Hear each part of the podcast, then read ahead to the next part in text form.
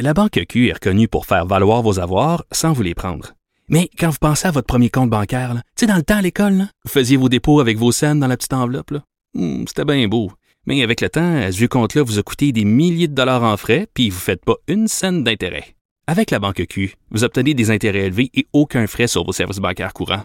Autrement dit, ça fait pas mal plus de scènes dans votre enveloppe, ça. Banque Q. Faites valoir vos avoirs. Visitez banqueq.ca pour en savoir plus. Cube Radio.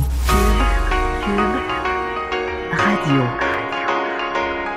Cube, Cube, Radio. Le retour de Mario Dumont. Deux heures d'info. De 15 à 17. Il provoque et remet en question. Il démystifie le vrai du faux. Mario Dumont et Vincent Dessureau. Le retour de Mario Dumont. Bienvenue à l'émission. Bon lundi, c'est la première de la semaine. On est ensemble pour les deux prochaines heures. On va vous raconter comment cette journée s'est passée en actualité. Salut Mario. Vincent, Ça va bien? ça va très très bien. Bon, t'as eu un beau week-end?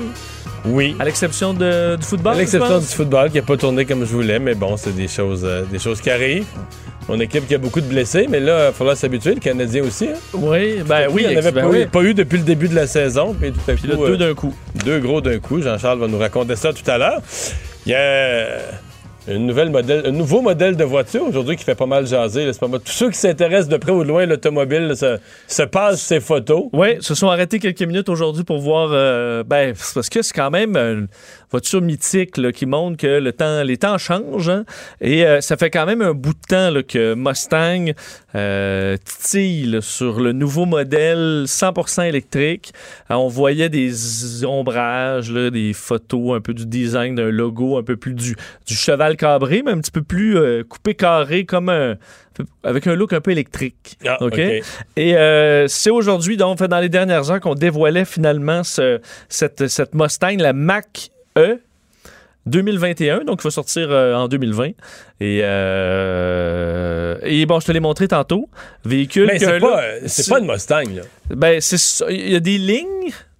Des, des- on comprend une c'est inspiration. un, c'est un SUV rond. Fait quasiment penser aux an- des anciens modèles d'Infinity, là, tu sais, la F35, la E35, mais un peu. il a BM en a fait une, mais c'est pas une Mustang là, du tout. Ben, C'est très beau. Ceci les dit, je- phares se ressemblent. A dit, je suis pas négatif. Là, j'en veux quasiment une. C'est ça, parce que magnifique. t'as as trouvé ça beau. Autant que tu Magnifique, pas mais je veux dire, c'est juste pas une Mustang. C'est c'est d'ailleurs, ben, c'est probablement que ça va faire réagir. Il y a plein de puristes qui vont dire Ah, ça n'a pas de bon sens. Puis d'autres qui vont dire au contraire ben, Ah, ben, j'avais jamais pensé m'acheter une Mustang. Puis là, soudainement, il y a de l'intérêt. Parce que l'objectif étant d'avoir un véhicule qui est performant, mais dans le monde électrique. Pour l'instant, on connaît Tesla. Il y en a quand même des véhicules électriques qui sont performants, mais avec vraiment du muscle. Parce que là, il y aura des variantes, cinq variantes de Select à euh, GT Performance qui arrivent avec des performances assez fortes. Euh, autonomie 370 km pour le plus petit modèle, qui est pas beaucoup. Le plus élevé, presque 500, où là, ça commence à être intéressant.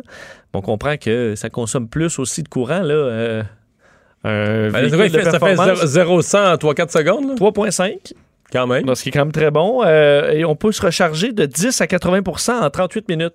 Alors, tu peux faire un arrêt euh, recharge pas trop long. Tu peux un café puis tu es quand même prêt à faire un bout.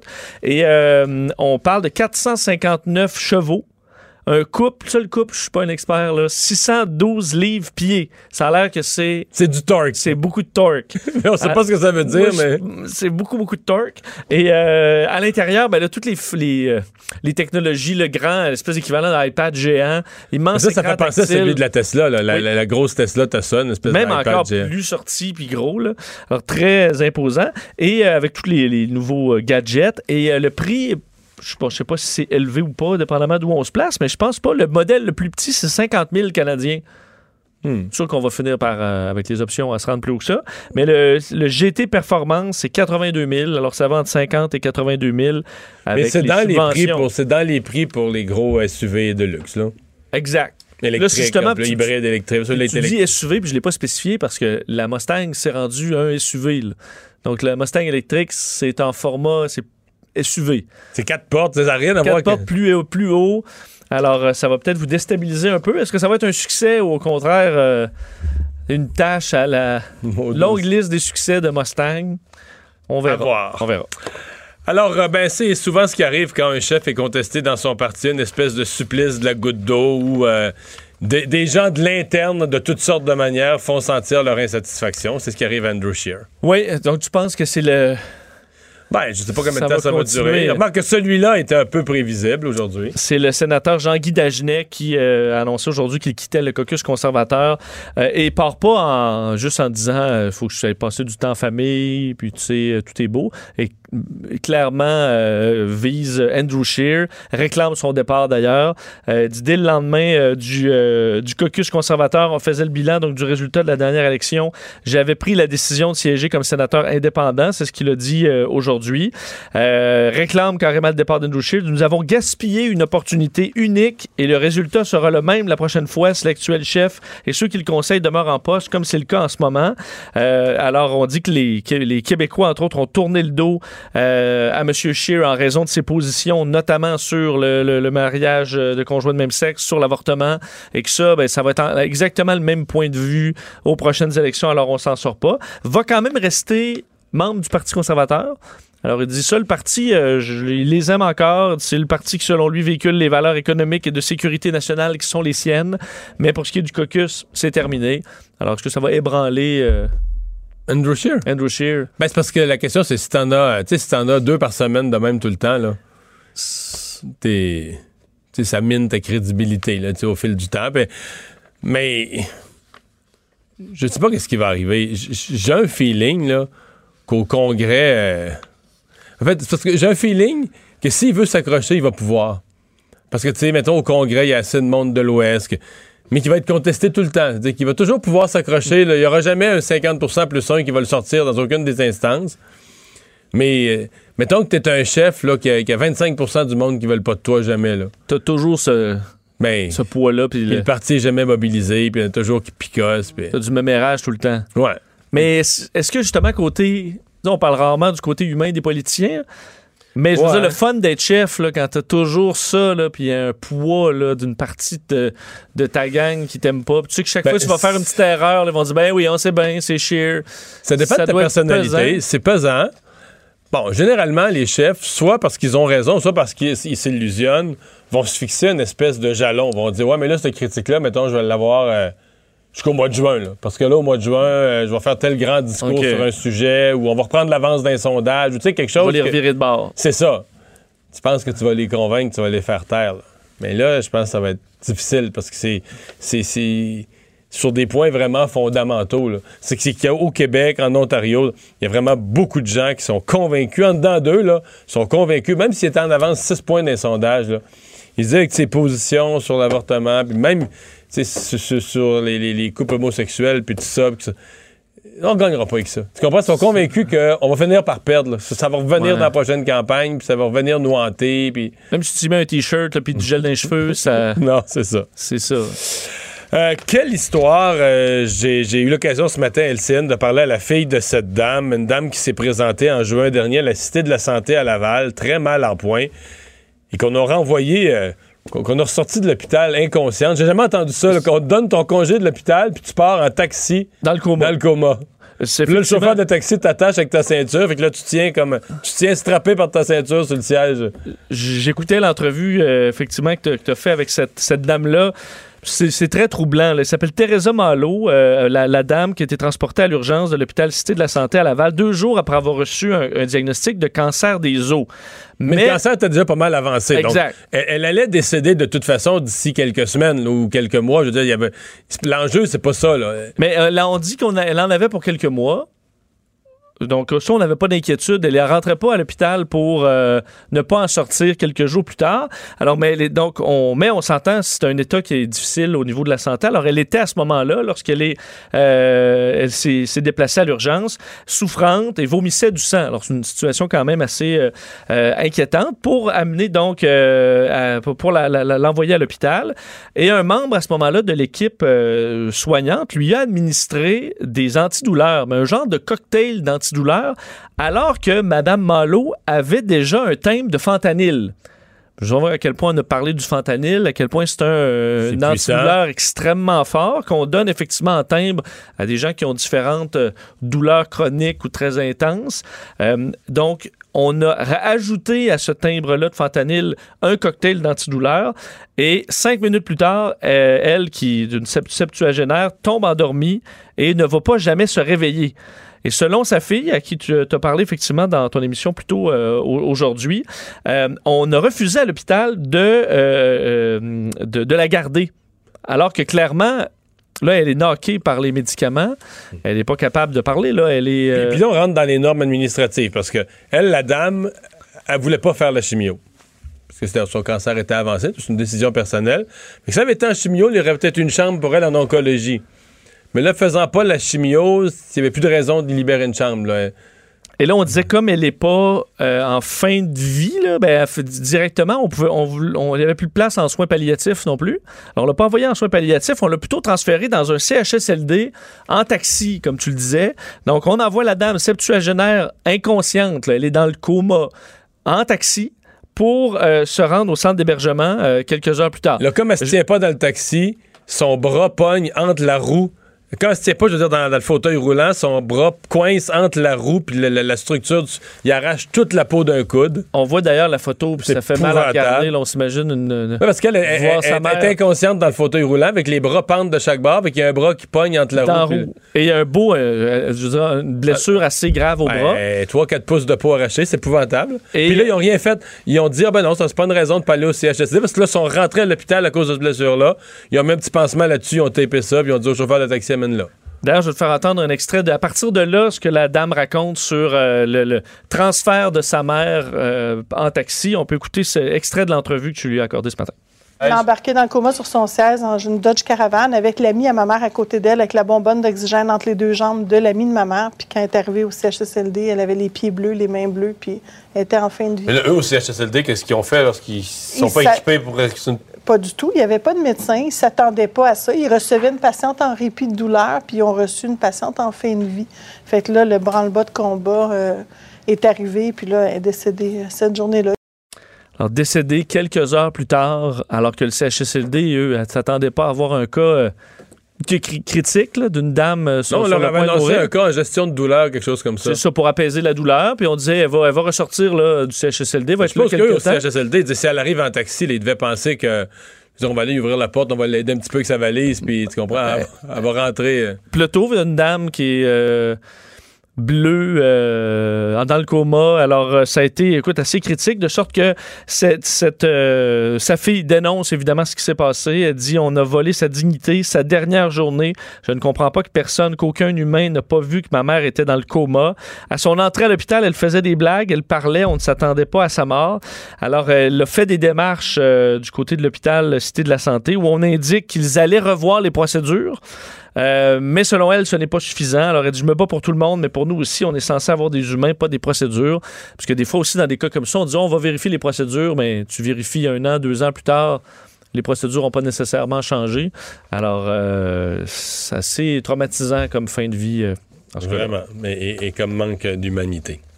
Euh, le Wexit, euh, on a parlé tellement du Brexit, mais cette fois-ci, c'est l'Ouest canadien. Donc, le, We- le Wexit, pour parler de l'Ouest canadien, qui voudrait, qui pourrait vouloir quitter le Canada. Il y avait quand même une première assemblée euh, en fin de semaine euh, et euh, ça va prendre la forme d'un parti politique qui va vraiment présenter des candidats aux prochaines élections. Oui, et est-ce que, est-ce que par contre, ils veulent qu'on le terme Wexit, là, parce que le Brexit, on dira pas que ça se passe bien, là. Non. Alors, je sais pas à quel point tu as le goût que ce, ce terme-là soit euh, dans, dans ton projet, mais bon, les, le leader du mouvement séparatiste qu'on appelle donc Wexit Canada, euh, Peter Downing, euh, a fait une réunion parce que clairement, ce mouvement-là, puis d'ailleurs, avec les dernières élections, euh, semble avoir pris de l'ampleur avec le dossier du, du- du Québec également, où semble avoir un, un conflit pour bien des Canadiens anglais de plus en plus avec le Québec. Alors, une réunion euh, de, euh, qui a réuni quand même 750 partisans en fin de semaine à Calgary.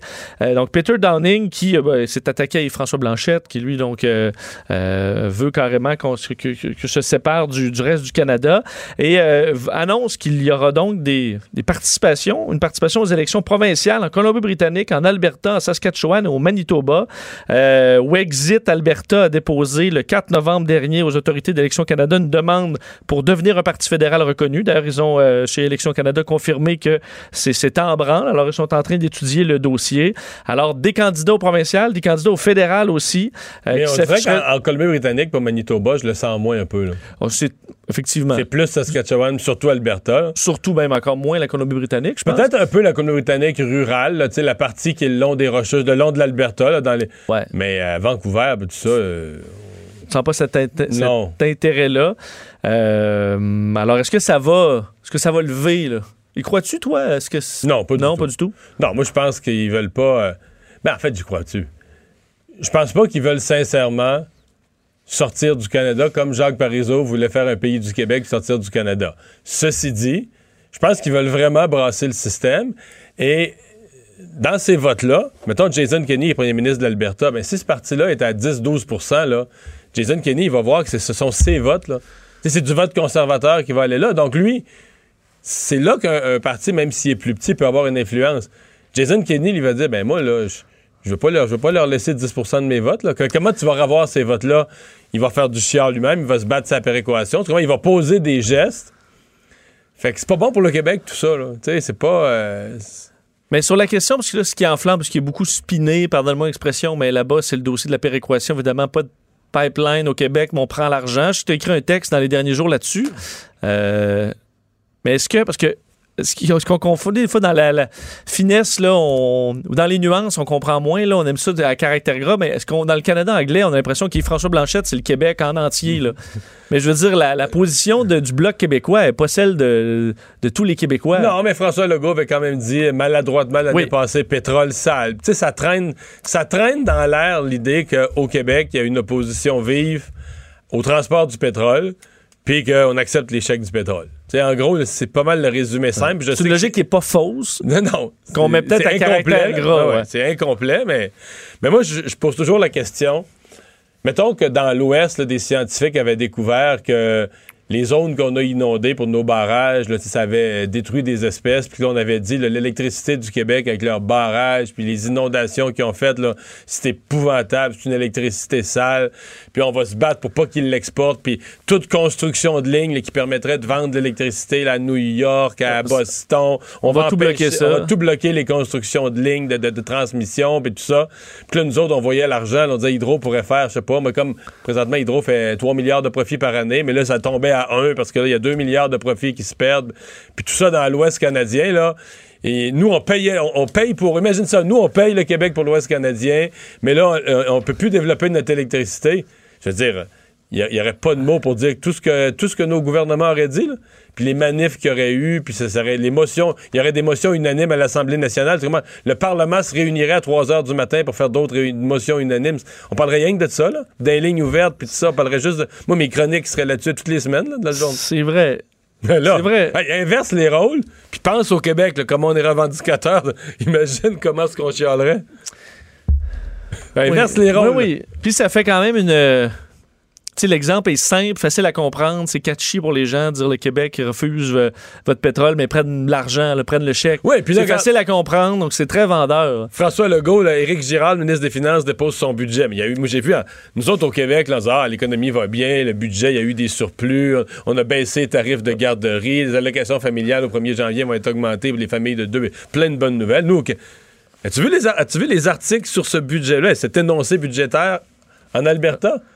Eux autres, c'est comme, ah ben c'est ça. ça, Donnez-nous ok. là le surplus, là, Ben si vous en avez du surplus. Ça va trop. Avec Sauf que le calcul, c'est quand tu arrives dans le calcul de la péréquation qui est plus complexe. Ben, le calcul de la péréquation, là, je sais qu'il y a toutes sortes de monde qui ont essayé de se risquer, mais je vais te garder ça simple.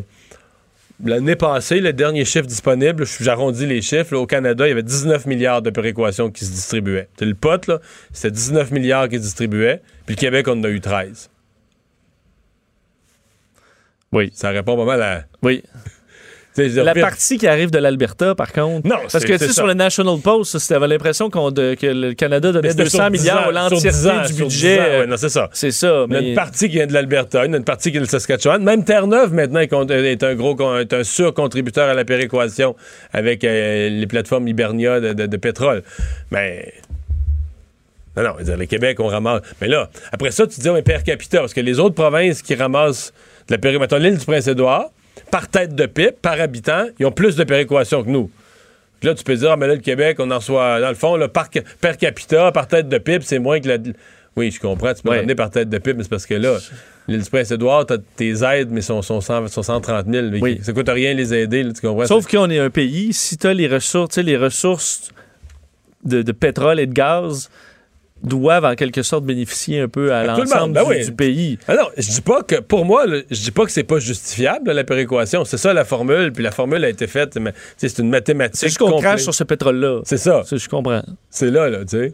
Puis l'autre affaire, si on voulait pousser plus loin le raisonnement, l'Alberta pourrait dire, oui, mais vous en avez du pétrole, vous autres ici, là?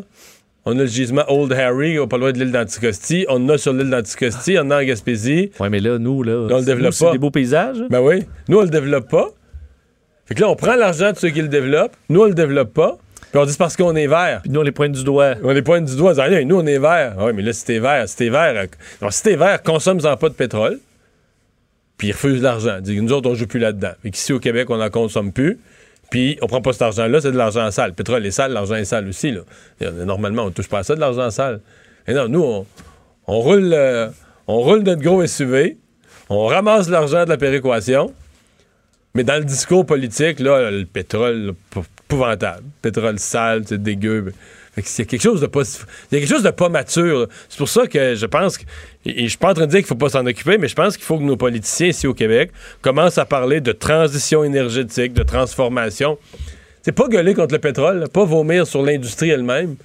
Parler de comment on passe, comment on va développer des énergies propres progressivement, puis remplacer. Puis ça, je pense que tout le monde accepte ça.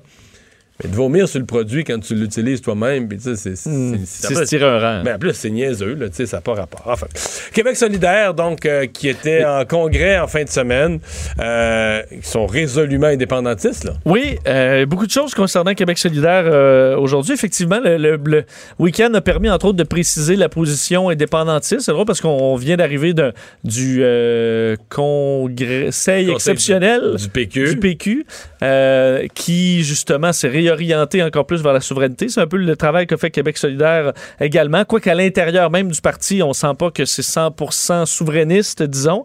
Mais on a précisé cette pensée-là en fin de semaine. Plusieurs choses qui ont... Et c'est drôle parce que on dirait que peu importe ce qui arrive, on finit par parler un peu de Catherine Dorion qui n'était pas présente en fin de semaine. Elle était euh, plutôt euh, du côté de Jean Talon. Penses-tu que ça faisait leur affaire qu'elle soit pas là? C'est une des questions que Richard euh, Ben, là. a posées à Gabriel Nadeau-Dubois ce matin. Ben, moi, pour moi, ce qui est clair, c'est que c'était pas un hasard. Puis, mais tu sais, l'explication, elle, elle est voisine du comté de Jean Talon. C'est pas complètement farfelu de dire, c'est une ben, candidate vedette. Ben c'est une, c'est une espèce de députée marraine du, du comté de Jean Talon. Il y a une logique. La seule affaire où tout déraille, c'est que si tu fais ça, faut pas que ton candidat de Jean Talon aille participer au congrès. Parce que là, le candidat de Jean Talon est rendu au congrès. Avec là, tu dis, OK, Oh, ouais. Catherine Dorion reste dans la circonscription de Jean Talon pour faire campagne en disant c'est une élection partielle. Puis là, dans deux semaines, c'est le vote. On peut pas se permettre de pas faire campagne. Mais Le candidat, T'as plus lui. de candidat, là. tu fais campagne, mais t'as plus de candidat. Il est Le candidat est rendu dans ton congrès à Longueuil. Là, euh, là, là j'ai décroché. D'ailleurs, euh, je faisais la référence avec le Parti québécois ce matin euh, sur nos ondes. Euh, Gabriel Nadeau-Dubois a parlé du PQ, justement. Elle a dit c'est un parti qui, en voulant plaire à tout le monde, a perdu ses principes et son âme. Euh, ni plus ni moins. C'est ce que le co-chef, euh, euh, revalidé dans sa position, d'ailleurs, en fin de semaine, euh, a dit euh, ce matin, disant que le PQ souffre d'instabilité chronique, que c'est un parti qui a parfois pêché, euh, pêché à droite, euh, parfois pêché à gauche, parfois fait campagne au centre et gouverné au centre droit. Parti qui au- aujourd'hui se réclame de l'écologie, alors que c'est le parti qui a lancé l'exploitation pétrolière sur Anticosti. Alors, c'est ce qu'il a euh, dit aujourd'hui, alors que Québec solidaire lance une campagne publicitaire anti-troisième lien, un dossier qui euh, leur est cher quand même, euh, évidemment, que- parce qu'ils sont fortement contre. Et la campagne mise, je sais que c'est un angle que tu dénotes souvent, ou tout moins qui chez Québec solidaire, la science. Alors, eux, la thématique de cette campagne-là, la science, on l'écoute, nous. Alors, plus, euh, plus de routes, plus de trafic, euh, plus de routes, plus de trafic. C'est ce qu'on peut voir dans cette publicité-là qui, est dévo- qui sera sur les euh, réseaux sociaux euh, à partir d'aujourd'hui. Tu sais que ça, c'est complètement faux en partant. Il n'y a aucune science qui dit que le troisième lien. Ben, je, vais, je vais te citer Catherine Dorion. La, dit la- la science de l'urbanisme dit que d'abord qu'une une ville doit être ceinturée. Oui. La science de l'urbanisme, une ville doit être ceinturée. Eux, c'est qu'ils disent, nous, on arrive en 2020, on arrive en 2019, puis on n'aime plus l'auto, là. Fait qu'on ne devrait plus améliorer aucune route. Mais Parce que la science Ouais. des changements climatiques. la science des changements climatiques dit ça. Mais la première science de l'urbanisme, c'est qu'une route soit. C'est quand, c'est quand tu peux pas faire le tour, tu crées de la congestion. Puis Québec, effectivement, contrairement à Montréal, contrairement Québec n'est pas ceinturé. Fait que, euh, la science dit ça aussi. là. Mais tu sais, la Mais c'est pas la bonne science. Ah, c'est pas la bonne science. Dans la hiérarchie des sciences. Ah, c'est ça. Tu comprends? Parce que est-ce que, ce dit entre autres Catherine Dorion dans cette publicité-là, les personnes que je rencontre sur le terrain jour après jour sont à l'écoute de la science. Ils savent que le troisième lien est un projet inutile qui ne repose sur aucune étude sérieuse. Euh, ce que la science dit, c'est que plus de, plus de routes amènent plus de trafic. Ben oui, mais pourquoi? Parce que plus d'êtres humains. À la limite, là, ça peut être vrai, mais parce que c'est tout. C'est complètement ridicule. Mettons, pourquoi ça amènerait plus de trafic sur un long. Tu sais, à Cleveland, là, ils n'ont pas construit de route puis ils ont diminué la congestion routière. Sais-tu comment ils ont fait ça? La ville est morte. Ils sont passés de 900 000 à 1 million à 500 000 de population. Fait qu'ils ont. C'est extraordinaire. Ils ont désengorgé Le leur ville centre-ville, sans nouvelle route. en placardant les commerces. oui, la ville est morte. Je veux dire, à Québec, pourquoi on pense que s'il y avait le troisième lien, on dit dans 20-25 ans, ça va être congestionné? Pourquoi? Parce qu'on fait l'hypothèse qu'il va y avoir de la croissance de population, des nouveaux arrivants, l'immigration, euh, c'est- plus en plus de monde, la ville de la grande région de Québec va grossir, puis que des gens vont s'installer, vu qu'il va y avoir un transport vers la partie est de Lévis, des nouvelles maisons vont se construire, des écoles, des terrains de jeu, des enfants qui grandissent, une vie, puis tout ça. Puis on se dit, ouais, mais ça, ça va faire... oui, puis c'est ça la vie, c'est ça la croissance de Tu l'humanité. me dis Catherine Dorion, dans sa Subaru Crosstrek, elle- elle va- si elle veut se rendre voir des amis à Lévis, elle va prendre le troisième Oui, lien exactement. va être construit. Exactement. Que passer Fait que de dire qu'un jour, ça va être congestionné, oui, mais ça va être congestionné, c'est parce que tu me parles du jour où la population de Québec va, va compter 300 000 ou 250 000 personnes de plus qu'aujourd'hui. 250 000 personnes qu'on espère vivre heureux, puis avoir des beaux enfants, puis qui, qui s'instruisent, puis qui sont des bonnes personnes. Mais ouais, ça se peut. Ça se peut que ça fasse ça. Mais je veux dire, dire ça aujourd'hui, c'est ça, c'est, c'est d'un illogisme, mais ben, ils se croient pas eux-mêmes. Là. C'est, pas, c'est tellement pas sérieux, mais Mais c'est que je comprends. mais en, plus de dis- mais en plus de dire que c'est la science, ben là, ça, c'est, le fond du baril. Là. Surtout parce que, tu sais, a- je pense que le principe, c'est qu'on dit que s'il y a 20, euh, tu sais, 10 voix là, de, qui, qui deviennent deux voix, comment tu fais 40 voix qui arrivent à deux voix, Ça n'ira pas plus vite. Mais là, on parle pas de ça, d'élargir, euh, on parle d'un, nouveau, euh, d'une nouvelle structure au complet, très loin des, des autres, Ouais. dans un autre coin complet. Mais bon, on dit, et d'ailleurs, pour terminer sur la science, ils disent, en les ignorant, euh, parlant des scientifiques, la CAQ dénigre notre fonction publique, nos experts, et mène le Québec sans boussole. Le troisième lien, c'est la pointe danger- dangereuse d'un iceberg immense. Mais euh, si tu regardes, mettons, euh, parce que ce, ce que la, la- la science économique dit, mettons, là, de, de plusieurs des politiques de Québec solidaire qui voulaient créer plein de nouvelles sociétés d'État, là, Oui. ce que la science économique dit que ça va être une façon plus efficace de donner les services, un meilleur coût. euh, Ça existe, ça, la science économique? ah, peut-être pas. hein. Il y a juste le climat, il n'y a plus d'autres sciences. hein. Ben, à quoi sert la science En l'absence d'une en planète. l'absence d'une planète? Oui, je sais bien. Hein, voilà. D'ailleurs, il y aurait des campagnes aussi sur les euh, euh, des grandes pancartes aussi à 80 endroits dans les dans Sainte-Foy-Sillery. Euh, alors, ce sera euh, vous, vous allez les voir dans la région de Québec, ces pancartes de Québec solidaire. La Banque Q est reconnue pour faire valoir vos avoirs sans vous les prendre. Mais quand vous pensez à votre premier compte bancaire, tu sais, dans le temps à l'école, là, vous faisiez vos dépôts avec vos scènes dans la petite enveloppe. Hmm, C'était bien beau. Mais avec le temps, à ce compte-là vous a coûté des milliers de dollars en frais, puis vous ne faites pas une scène d'intérêt. Avec la Banque Q, vous obtenez des intérêts élevés et aucun frais sur vos services bancaires courants. Autrement dit, ça fait pas mal plus de scènes dans votre enveloppe, ça. Banque Q. Faites valoir vos avoirs. Visitez banqueq.ca pour en savoir plus. Le retour de Mario Dumont. Pour nous rejoindre en studio, Studio à commercial cube.radio. Appelez ou textez 187 Cube Radio. 1877 827 2346. Alors, ça fait quelques semaines déjà qu'il y a de la pression sur le prince Andrew, euh, Vincent, euh, concernant évidemment la, la- la- depuis le, le suicide de Jeffrey Epstein et ses, ses amitiés, lui, avec Epstein, leur, les parties organisées avec des mineurs. Et là, il a senti le besoin fin de semaine de donner une grande entrevue. Oui, c'est vraiment un nuage noir au-dessus de la famille royale que cette histoire des liens entre le prince Andrew et euh, Jeffrey Epstein. Et euh, pour une première fois, il dans une entrevue d'une heure à la BBC, il a voulu s'expliquer sur ces liens-là. Entrevue qu'on qualifie carrément maintenant de fiasco, où il a montré, semble-t-il, très peu d'empathie, euh, nié évidemment de toutes les accusations euh, d'agression sexuelle sur des, sur des mineurs, euh, disant qu'en fait, il connaissait, ils se sont fréquentés un peu, mais c'est à peu près tout. Mais clairement, ça a été très mal reçu par la presse britannique. Et euh, je parlais de nuages noirs, là, ça s'est pas dissipé du tout après cette, euh, cette entrevue à la BBC. On en parle tout de suite avec euh, Normand Lester. Bonjour, Normand. Bonjour. Bon, euh, quel était le, le but de cette entrevue? Est-ce qu'il pensait vraiment pouvoir euh, calmer le jeu, répondre aux questions, euh, calmer les journalistes et l'opinion publique?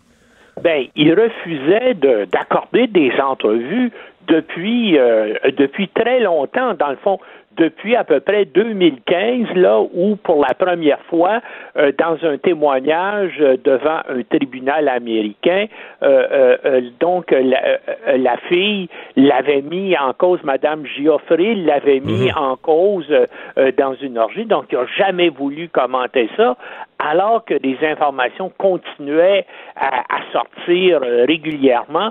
Pourquoi a-t-il décidé de le faire maintenant?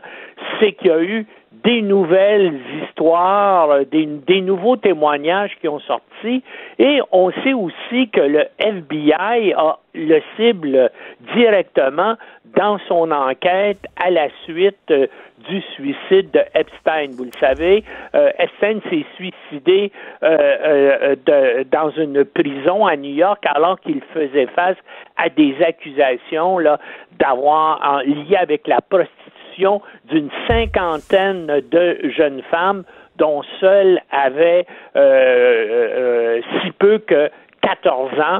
Et puis pour éviter ça, bien On, sûr. on parle même il- d'esclaves sexuels sur son, son espèce d'île déserte, là, son île privée. Exactement, exactement. Et puis là, ben, ce qui est arrivé, c'est que euh, le, donc le FBI a décidé de poursuivre son enquête contre les complices euh, d'Epstein et le prince Andrew et Ghislaine Maxwell, euh, qui est une amie, une très, euh, une amie très très proche du prince Andrew, qui était l'ancienne maîtresse d'Epstein, est aussi ciblée parmi ces complices-là. C'est elle qui, dans plusieurs cas, aurait servi de rabatteuse, qui aurait euh, contacté des jeunes femmes là, pour leur proposer de devenir masseuse d'Epstein.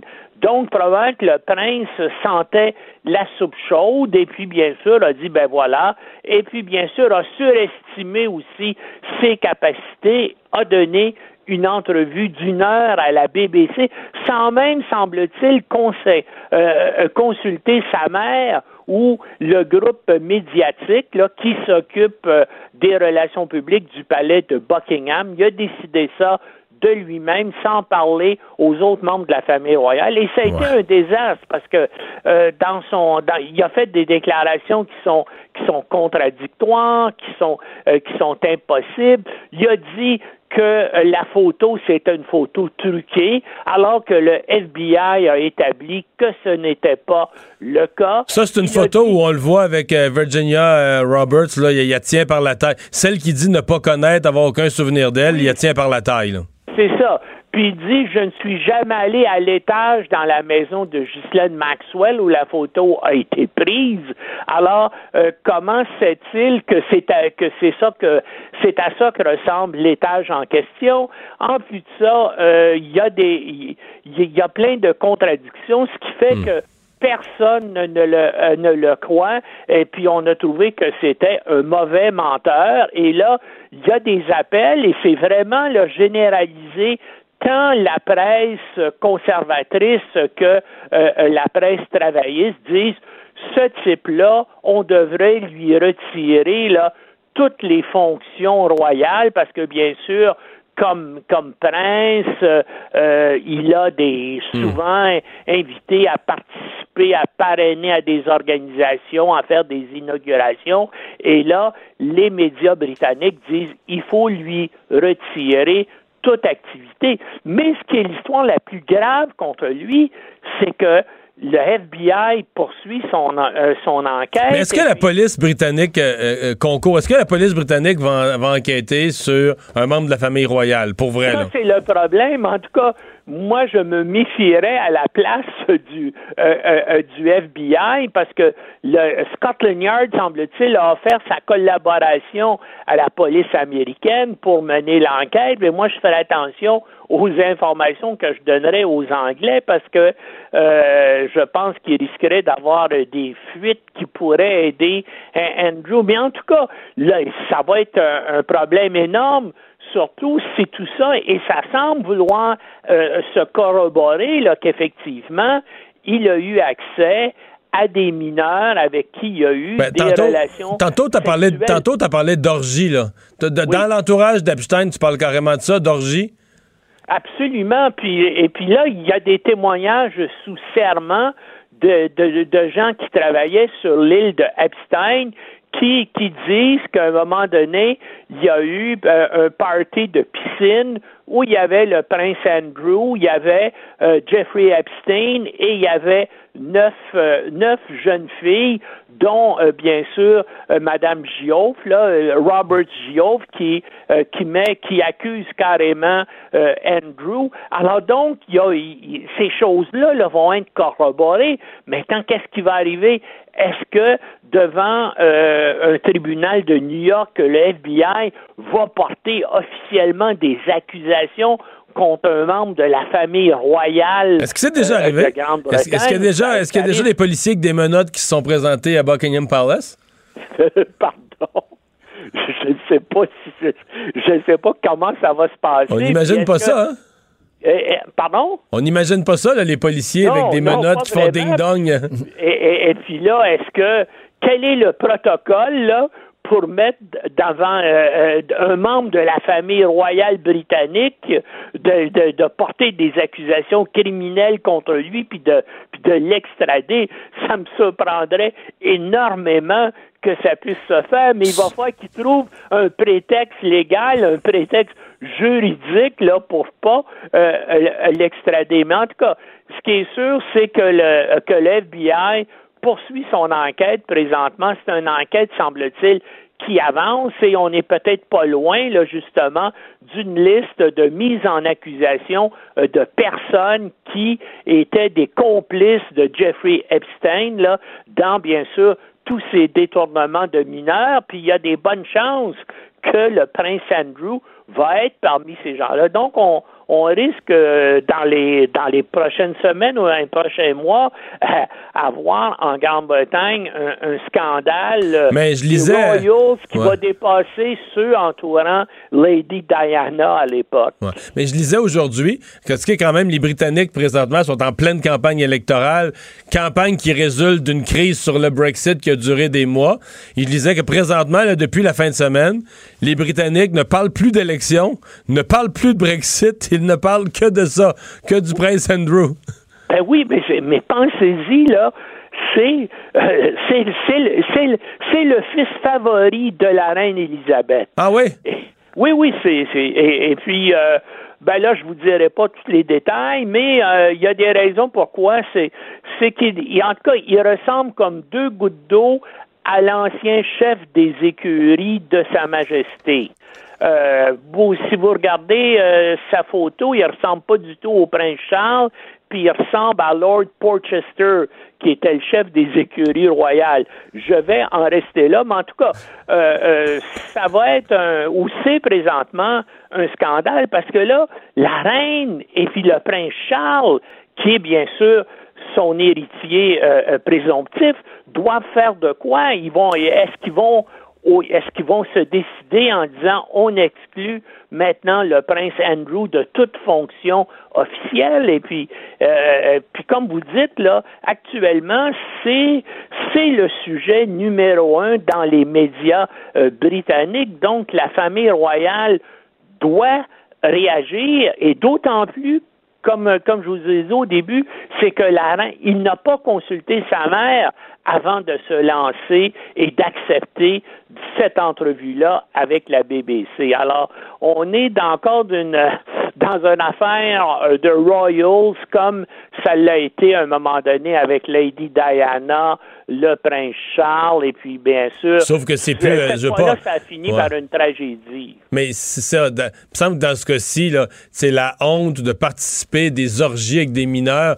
C'est plus grave que tout. Là. Avant ça, c'était Ben des, oui, divisions, absolument. des tensions. À la limite, euh, on pouvait penser que le prince Charles avait une vie parallèle, mais je veux dire, il n'y avait rien, il y avait Non, rien d'une telle gravité. Il n'y avait, rien d'aussi honteux. Là.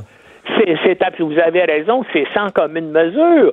Mais qu'est-ce que vous voulez? Il y a une enquête policière qui avance aux États-Unis, qui accumule les preuves, qui recueille des témoignages sous serment qui mettent en cause, bien sûr, le, le, le rôle de, euh, du prince Andrew dans euh, ces crimes sexuels-là.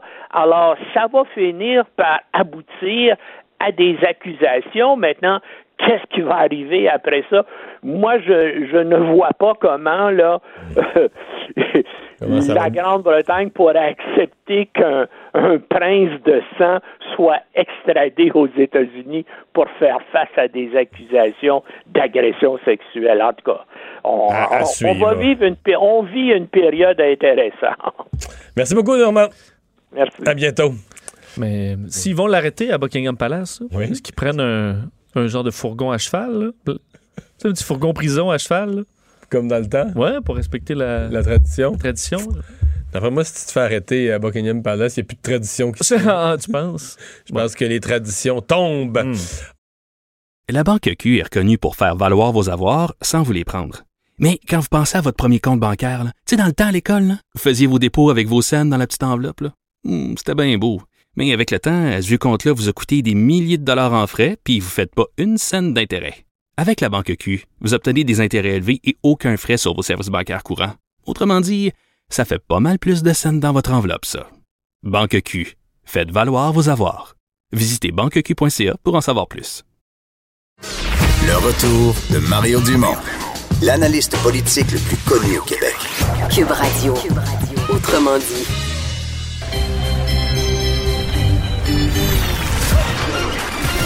Jean-Charles Lajoie. Dis, exprimez-vous. Exprimez votre talent. Ça passe le test. Magnifique. Jean-Charles Lajoie. Alors, j'y sais, salut. Salut les gars. Un des faits importants de la saison du Canadien jusqu'à ce jour, c'est qu'il n'y avait pas eu de blessure, mais toute bonne chose en fin. Hein? Ouais, c'est fait maintenant.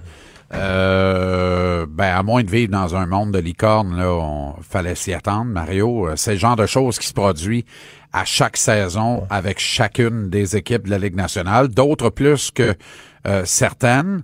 Euh, et c'était le cas notamment des Penguins de Pittsburgh, de l'Avalanche du Colorado, deux équipes qui, tant bien que mal, maintiennent le cap au classement en ayant perdu des éléments très importants de leur alignement respectif. Les Pingouins, là, c'est épouvantable. Et malgré tout, ils maintiennent un rythme de production très acceptable. L'Avalanche, boy, il connaît certaines ratées, il y a un ralentissement, mais pas, pas aussi pire qu'on pouvait l'imaginer quand tu perds des éléments aussi importants. Là, le Canadien perd Jonathan Drouin, qui était son meilleur attaquant et son plus régulier à la fois depuis le début de la saison, et Paul Biron qui était mêlé comme un jeu de cartes. Fait que dans le cas de Biron, c'est pas si dangereux, c'est pas si dramatique. Mais dans le cas de Drouin, évidemment, c'est une perte qui pourrait laisser des traces à moyen et à long terme parce que Jonathan avait une très, très bonne saison, voire une excellente saison. Ce que ça fait à court terme, ça règle un maudit problème qui était qui aurait pu devenir un panier de crabes pour Claude Julien. Parce que quand Julien a perdu patience avec Tatar, qui a muté Drouin à la gauche de Dano et Gallagher, il a défait le seul trio qu'il n'avait pas défait depuis le début du camp d'entraînement de la saison dernière. Et ça fonctionnait pas si tant mal pour Drouin avec Dano et Gallagher, bien que l'ensemble du corps offensif peinait à produire. Alors moi, je disais vers la fin de la semaine dernière, je pense qu'on en a parlé ensemble, il me semble qu'il y a trop de derrière qui sont pas dans les bonnes chaises. Tout est trop mélangé dans l'échiquier de Claude Julien. Remettez de l'ordre dans ça, de grâce. Kotkaniemi va reprendre le, du service très bientôt. Redonnez-lui Drouin et Armia parce que ça a bien fonctionné en début de saison. Et surtout, offrir une nouvelle chance à Tatar de, de se reprendre et de se remettre en selle avec Dano et Gallagher. Ça réglerait deux problèmes importants. Ensuite, il fallait évidemment euh, consacrer Nick Suzuki au centre du deuxième trio et donc faire migrer Max Domi à l'aile. Ça, Claude Julien l'a fait samedi. La réponse de Domi, trois pénalités, toutes plus stupides les unes que les autres, Mario. Dans le cas de la première, une pénalité de paresse. Si tu bouges tes pieds, tu prends pas cette pénalité avec le bâton qui te sert de harpon pour tenter d'accrocher un joueur à hauteur des aisselles en plus plus subtil que ça, là, c'est un rhinocéros d'un carré de sable.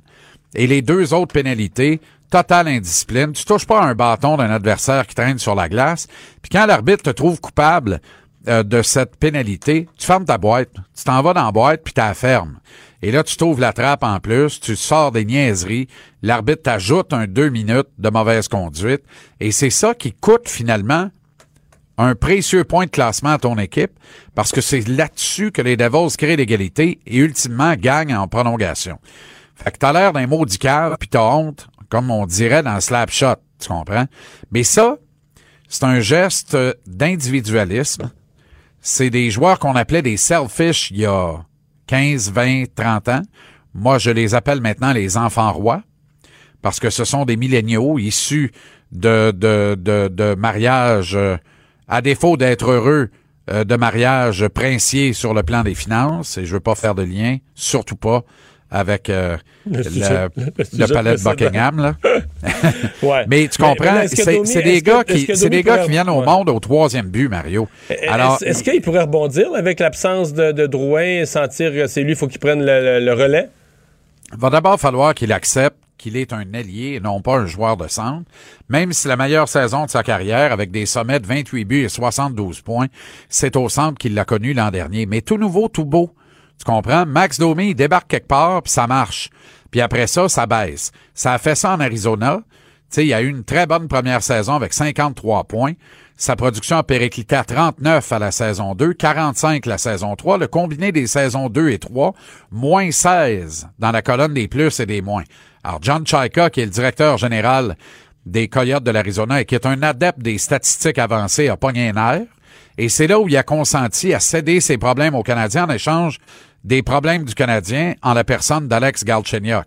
Mais Domi a fait très mal paraître Chaika l'an dernier parce qu'il a ramassé 72 points et 28 buts, puis il a joué au centre toute la saison en plus. Mais là, clairement, Écoute, son meilleur score, je pense, c'est 47% dans le cercle des mises en jeu au cours d'un même match depuis le début de la saison utilisé au poste de centre. Fait que si t'es pas capable de gagner au moins une mise en jeu sur deux, c'est déjà symptomatique, c'est déjà annonciateur d'un problème. En plus, c'est un joueur qui joue avec des œillères, donc qui a du mal à repérer et ainsi mettre en valeur ses alliés. Donc, il ne fait pas le travail du grand frère. Le leadership euh, doit accompagner un joueur de centre. Tu dois t'assurer de rendre tes alliés heureux. C'est toi qui es le leader de ton trio. Domi a de la misère à faire ça. Alors, on va le confier à un jeune de 20 ans, Nick Suzuki, qui, lui, dans le cercle des mises en jeu, va très bien. Et en termes de production également, il y a un flair ouais, offensif. Mais là, lui, il y a un sens du jeu. Je regardais les deux matchs. Oui. Sais-tu quoi? Il a souvent même pas l'air vraiment de travailler. Tu sais, on a vu, pour moi, l'autre exemple, c'est Scott Gomez, là, qui promenait à rondelle, promenait à rondelle, promenait à rondelle, comme la madame promène son chien, mais tu sais, il n'y avait pas de but, pas de passe, il se passait, il arrivait rien au bout de ça, là. Oui. Mais lui, le Suzuki, souvent, il a même pas l'air à travailler. Mais la passe, là, quand il y a quelque chose à faire, ça s'en va direct au bon endroit. Il y a un sens du jeu. Tout à euh, fait.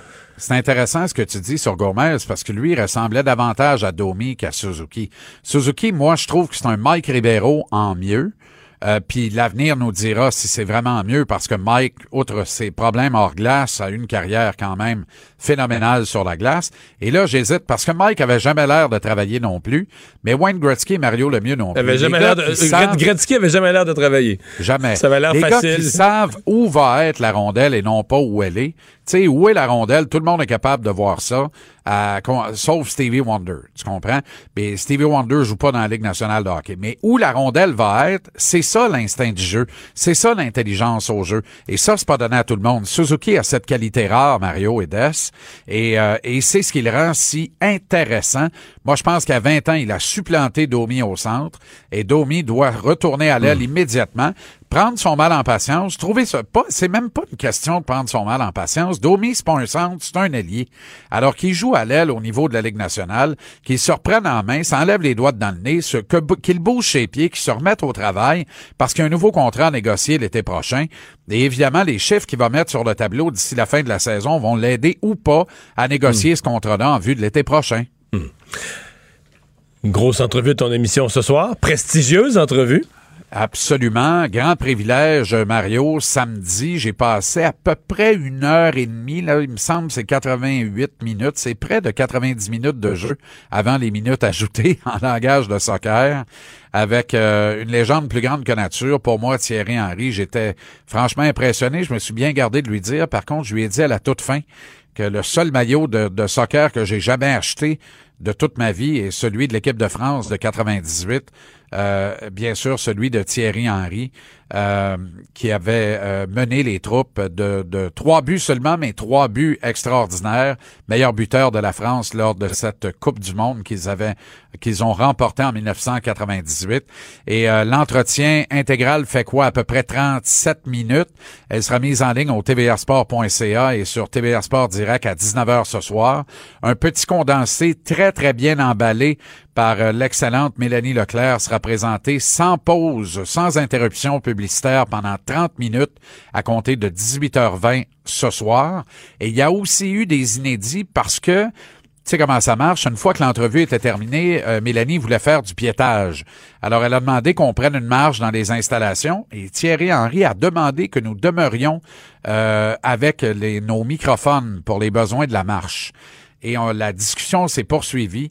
Et lorsqu'il s'est arrêté devant une fenêtre pour regarder le terrain enneigé du stade Saputo, euh, il a été euh, très éloquent sur le rapport des joueurs, peu importe leur statut, avec les groupes de supporters, les supporters de l'équipe, comment euh, les joueurs ne sont rien sans d'abord et avant tout les supporters. Et ça, on entend ça rarement de la part des athlètes, mais dans le soccer, on l'entend davantage. Alors, il faisait bon d'entendre un gars plus grand que nature qui a joué dans des stades de 80 000 places, euh, être ébahi devant un parc de 20 800 sièges et la neige qu'il recouvre et dire que c'est impératif d'avoir un traitement euh, euh, cohérent et un traitement de réciprocité avec les supporters de l'équipe. Et quand on est allé dans le vestiaire, autre inédit, là, il a été euh, encore plus éloquent sur le rapport du vestiaire d'autrefois, qui était un véritable sanctuaire, avec le vestiaire d'aujourd'hui, où tout le monde est invité. Suffit d'être abonné à l'Instagram, au Facebook ou au compte Twitter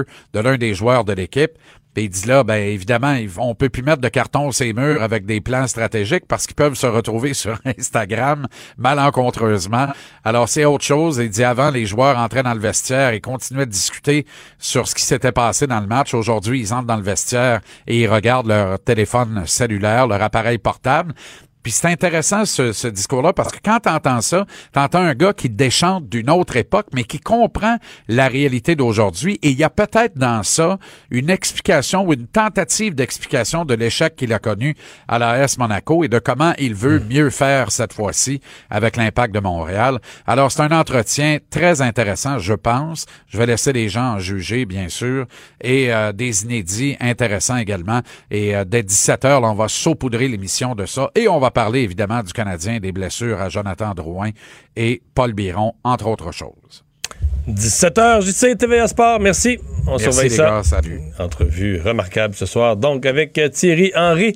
Et c'est l'heure de parler culture. Bonjour Anaïs. Salut! Alors, Roman Polanski entre euh, succès et, euh, Son, son passé qui remonte. Ben là. oui, puis c'est tellement contradictoire. Donc là, je vous explique, la Société civile des auteurs, réalisateurs et producteurs, qui compte plus de 200 cinéastes, veulent au printemps prochain euh, voter pour suspendre le réalisateur qui, il y a quelque temps encore, a été accusé, je vous rappelle, de viol et d'avoir rué de coups euh, la photographe Valentine Monnier en 1975 alors qu'elle avait 18 ans.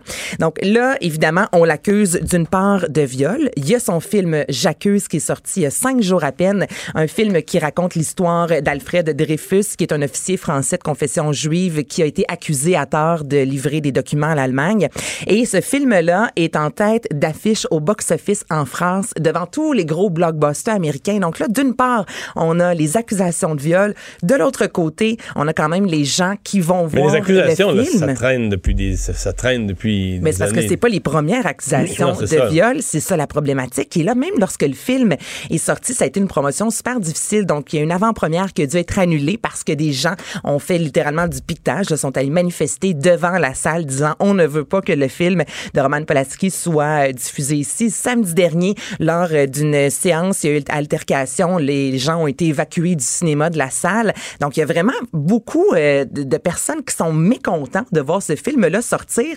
Et en même temps, ben, on est en train de dire quand même que c'est une œuvre d'art, ce film-là, parce que c'est le septième meilleur démarrage au box-office. Donc, ça va super bien pour le film. Il y a quelque chose là-dedans, personnellement, que j'ai vraiment de la difficulté à comprendre.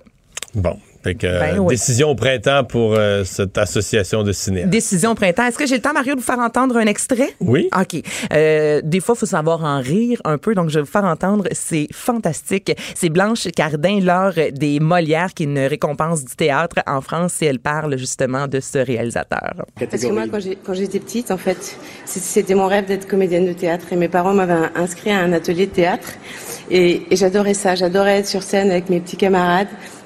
Surtout parce que pendant qu'on était sur scène, le metteur en scène ne pouvait pas nous toucher. Bien. Mais il faut. euh, C'était un metteur en scène génial par ailleurs. hein. Ouais. D'accord. Parce qu'il faut savoir euh, séparer l'homme de, de l'artiste. Donc on, on- on est là pour remettre. euh, Et c'est bizarre d'ailleurs que cette indulgence s'applique seulement aux artistes. Parce qu'on ne dit pas par exemple d'un boulanger, euh, oui d'accord c'est vrai, il viole un peu des gosses dans le fournil, mais bon il fait une baguette extraordinaire. euh, on veut pas. hein. C'est intense. hein? Est-ce qu'on peut en rire? Oui. Certains vont dire non, mais écoutez, ça a été euh, viral Mais sur les médias sociaux. Non, Elle n'a pas tort. Ça mérite d'être clair. Ça mérite d'être clair. Il y a une petite touche d'humour. Donc, euh, c'est un, beau moment, mais on sent quand même qu'il y avait un malaise dans la salle en même temps pendant ce discours-là. Cirque du Soleil à Trois-Rivières? Cirque du Soleil à Trois-Rivières qui revient pour une sixième édition. Et là, on met les divas euh, de chez nous euh, de l'avant cette année. Et ce qui est particulier, bon, on ne sait pas encore quelles chanteuses seront honorées, mais on sait qu'il va y avoir des interprètes sur scène. C'est la première. Habituellement, Mario et Vincent, c'est une trame sonore. Exemple, en passé, les cowboys fringants. Et là, il y a du cirque. Donc, cette année, il va y avoir, oui, du cirque, mais également des interprètes sur scène. Donc, on nous promet quelque chose de grandiose, une grande Mais ça, c'est nouveauté. pour l'été prochain. Là. Donc, Pour on annonce déjà, on donne On déjà les grandes Mais lignes. c'est que les billets seront en vente le 22 euh, novembre. Ah, c'est en dire ce assez pour, euh, vendredi. Faut en en dire assez, mais pas trop pour cultiver le mystère. Et vous le- allez voir Céline les deux ce soir? Ben là, ça a l'air. Je viens d'apprendre ça, je capote ma vie. J'ai appelé mon chum, j'étais là, je fais pas le bain ce soir pour Albert. Là, c'est le premier tout. show de reprise Ben oui, des shows c'est ce soir. Donc, quatre soirs, euh, quatre spectacles à venir. Toi, Mario, tu y vas pour Oui, oui. millième fois? Non, mais euh, tout cas, j'ai vu Céline au Tu l'as vu total. régulièrement. Ouais, mais je l'ai vu souvent au Québec, souvent à Vegas. OK, mais comme pour moi qui l'a jamais vu, là, pour tous ceux et celles qui écoutent qui l'ont jamais vu, il faut s'attendre à quoi? Ben C'est quoi Céline en show, écoute, là? elle jase beaucoup. OK. C'est généralement drôle. Un peu, un peu, euh, un peu intimiste, là, mais c'est Céline, là. Surtout au Québec. Je, pense pas, je pense pas qu'elle fait le même genre de discours, mettons, euh, au Japon. ou- au Québec, elle est comme plus à l'aise, elle se raconte un peu. Et puis, euh, ben, elle chante, là. Chante. Est-ce que c'est le genre de spectacle qui finit plus de finir? Elle monte Non. sur scène vers 20h30. Tu sais, les artistes là, qui Ouais. disent ça, là, à la Jean-Marc Parent, une petite dernière joke, Ouais. une petite Non, dernière non, joke. non, non. Je me lève à 5h, moi, demain. Je vais être correct. Je pense que tu vas être correct. OK. Je pense que tu vas être correct. Et, Donc, c'est euh, ce soir que ça commence, Céline Dion. et donc, on espère qu'elle fasse. euh, parce qu'elle a l'air en bonne santé, tout à l'heure Elle correct. semble en très bonne santé. Là, c'est Lara Fabian qui a dû annuler plusieurs Ben oui, hein. concerts cette semaine en raison d'un virus. Donc, euh, faites attention, mettez un foulard. Moi, je pense que c'est la morale de cette histoire. En Après, fin de semaine, elle est en legging dans la neige, euh, Céline. Céline, Ben oui, sur ben les c'est- réseaux sociaux, j'ai dit, mais va t'habiller. Elle est en legging, oui, puis Tu vas ce pas matin... m'annuler une deuxième fois, certain. Ce matin, elle a mis une photo d'elle euh, devant un miroir habillée, puis elle toute colorée, disant Êtes-vous prêt, Montréal? Je suis de retour. Mais c'est vrai, la photo a vraiment fait jaser de Céline dans un banc de neige avec classe. On a hâte de voir ça. Ça promet. Merci Anaïs. Bienvenue. Le retour de Mario Dumont, l'analyste politique le plus connu au Québec. Cube Radio. Autrement dit. On vous en a parlé un peu plus tôt euh, d'émission, donc ce matin, du sénateur Jean-Guy Dagenet du caucus, pas d'émission du Sénat, mais de- d'émission du caucus conservateur du Sénat pour se joindre à un groupe de, de sénateurs, le groupe des sénateurs canadiens. Euh, il est avec nous. Jean-Guy Dagenet, bonjour. Oui, bonjour, M. Dumont. Pourquoi quitter le, le caucus conservateur? Bah, écoutez, premièrement, j'avais émis certaines opinions concernant ma déception suite, euh, évidemment, à l'élection, euh, la dernière élection fédérale. Euh, je mentionnais que notre chef avait mal paru euh, au Québec concernant le débat en français, mais surtout sa position sur l'avortement. Euh, plusieurs candidats par la suite m'ont appelé pour me dire, évidemment, qu'ils ne participeraient pas à la prochaine campagne parce qu'ils avaient été déçus de la tergiversification du, du chef concernant l'avortement. Maintenant aussi, ce qui m'a un peu déplu, c'est que suite à certaines entrevues, j'ai reçu un appel de mon whip du caucus des sénateurs conservateurs pour me dire d'arrêter de faire des entrevues. Mais à ce que je sache, je ne faisais qu'un constat clair que l'élection avait été mal, avait été mal euh, organisée. Mais, euh, mais c'est là que le euh, bas blesse. Là. C'est, c'est l'invitation, euh, l'invitation à vous taire qui n'a pas bien passé. Ben, vous savez, quand on est clair, on est transparent, on est lucide, moi, je vois pas de problème.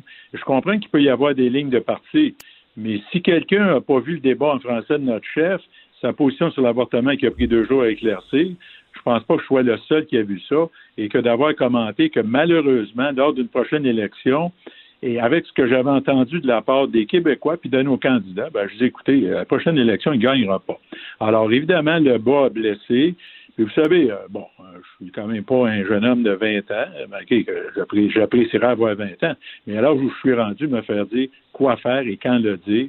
Euh, et, j'ai fait une réflexion sur mon appartenance au groupe des, sénateurs conservateurs, sénateurs, évidemment, le caucus.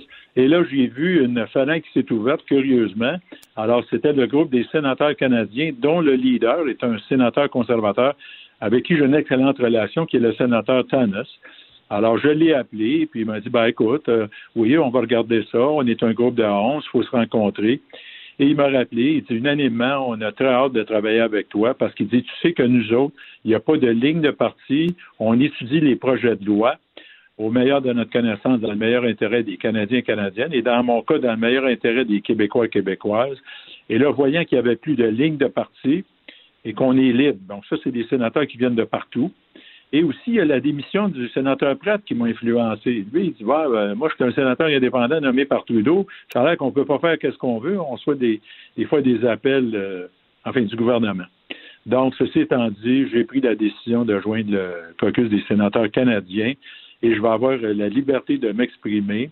Et aussi, je vais continuer à faire de ce que je fais de mieux, c'est-à-dire d'étudier les projets de loi dans le meilleur intérêt des Canadiens et Canadiennes. Mhm.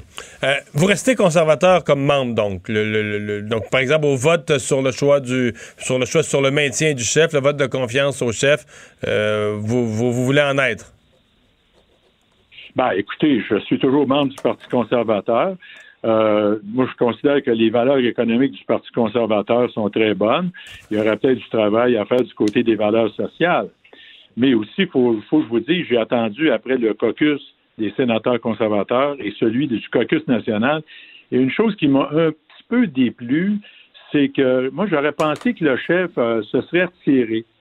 Mais non, euh, il avait l'air de quelqu'un euh, qui s'accrochait au pouvoir et en plus d'aller chercher M. John Baird pour lui expliquer, là, on va faire une analyse de ce qui s'est pas, euh, ce qui pas bien été. Ben, écoutez, M. John Baird, est-ce qu'il est mieux qualifié pour venir au Québec pour savoir ce qui, ce qui aurait dû se passer? Moi, je le pense pas. Là. Euh, vous savez, euh, les Québécois ont bien compris, puis moi le premier, est-ce qu'il n'avait pas été? Alors, je me suis dit, euh, est-ce qu'il s'accroche au pouvoir? Est-ce qu'il utilise John Baird pour faire une tournée pan-canadienne? Et puis là, alors, ça aussi, ça me déplu un peu. Alors, je pense qu'il était temps que je tire ma révérence et d'avoir une liberté de parole. Et ceci étant dit, ben, quand viendra le temps de choisir le nouveau chef, encore là, je m'exprimerai.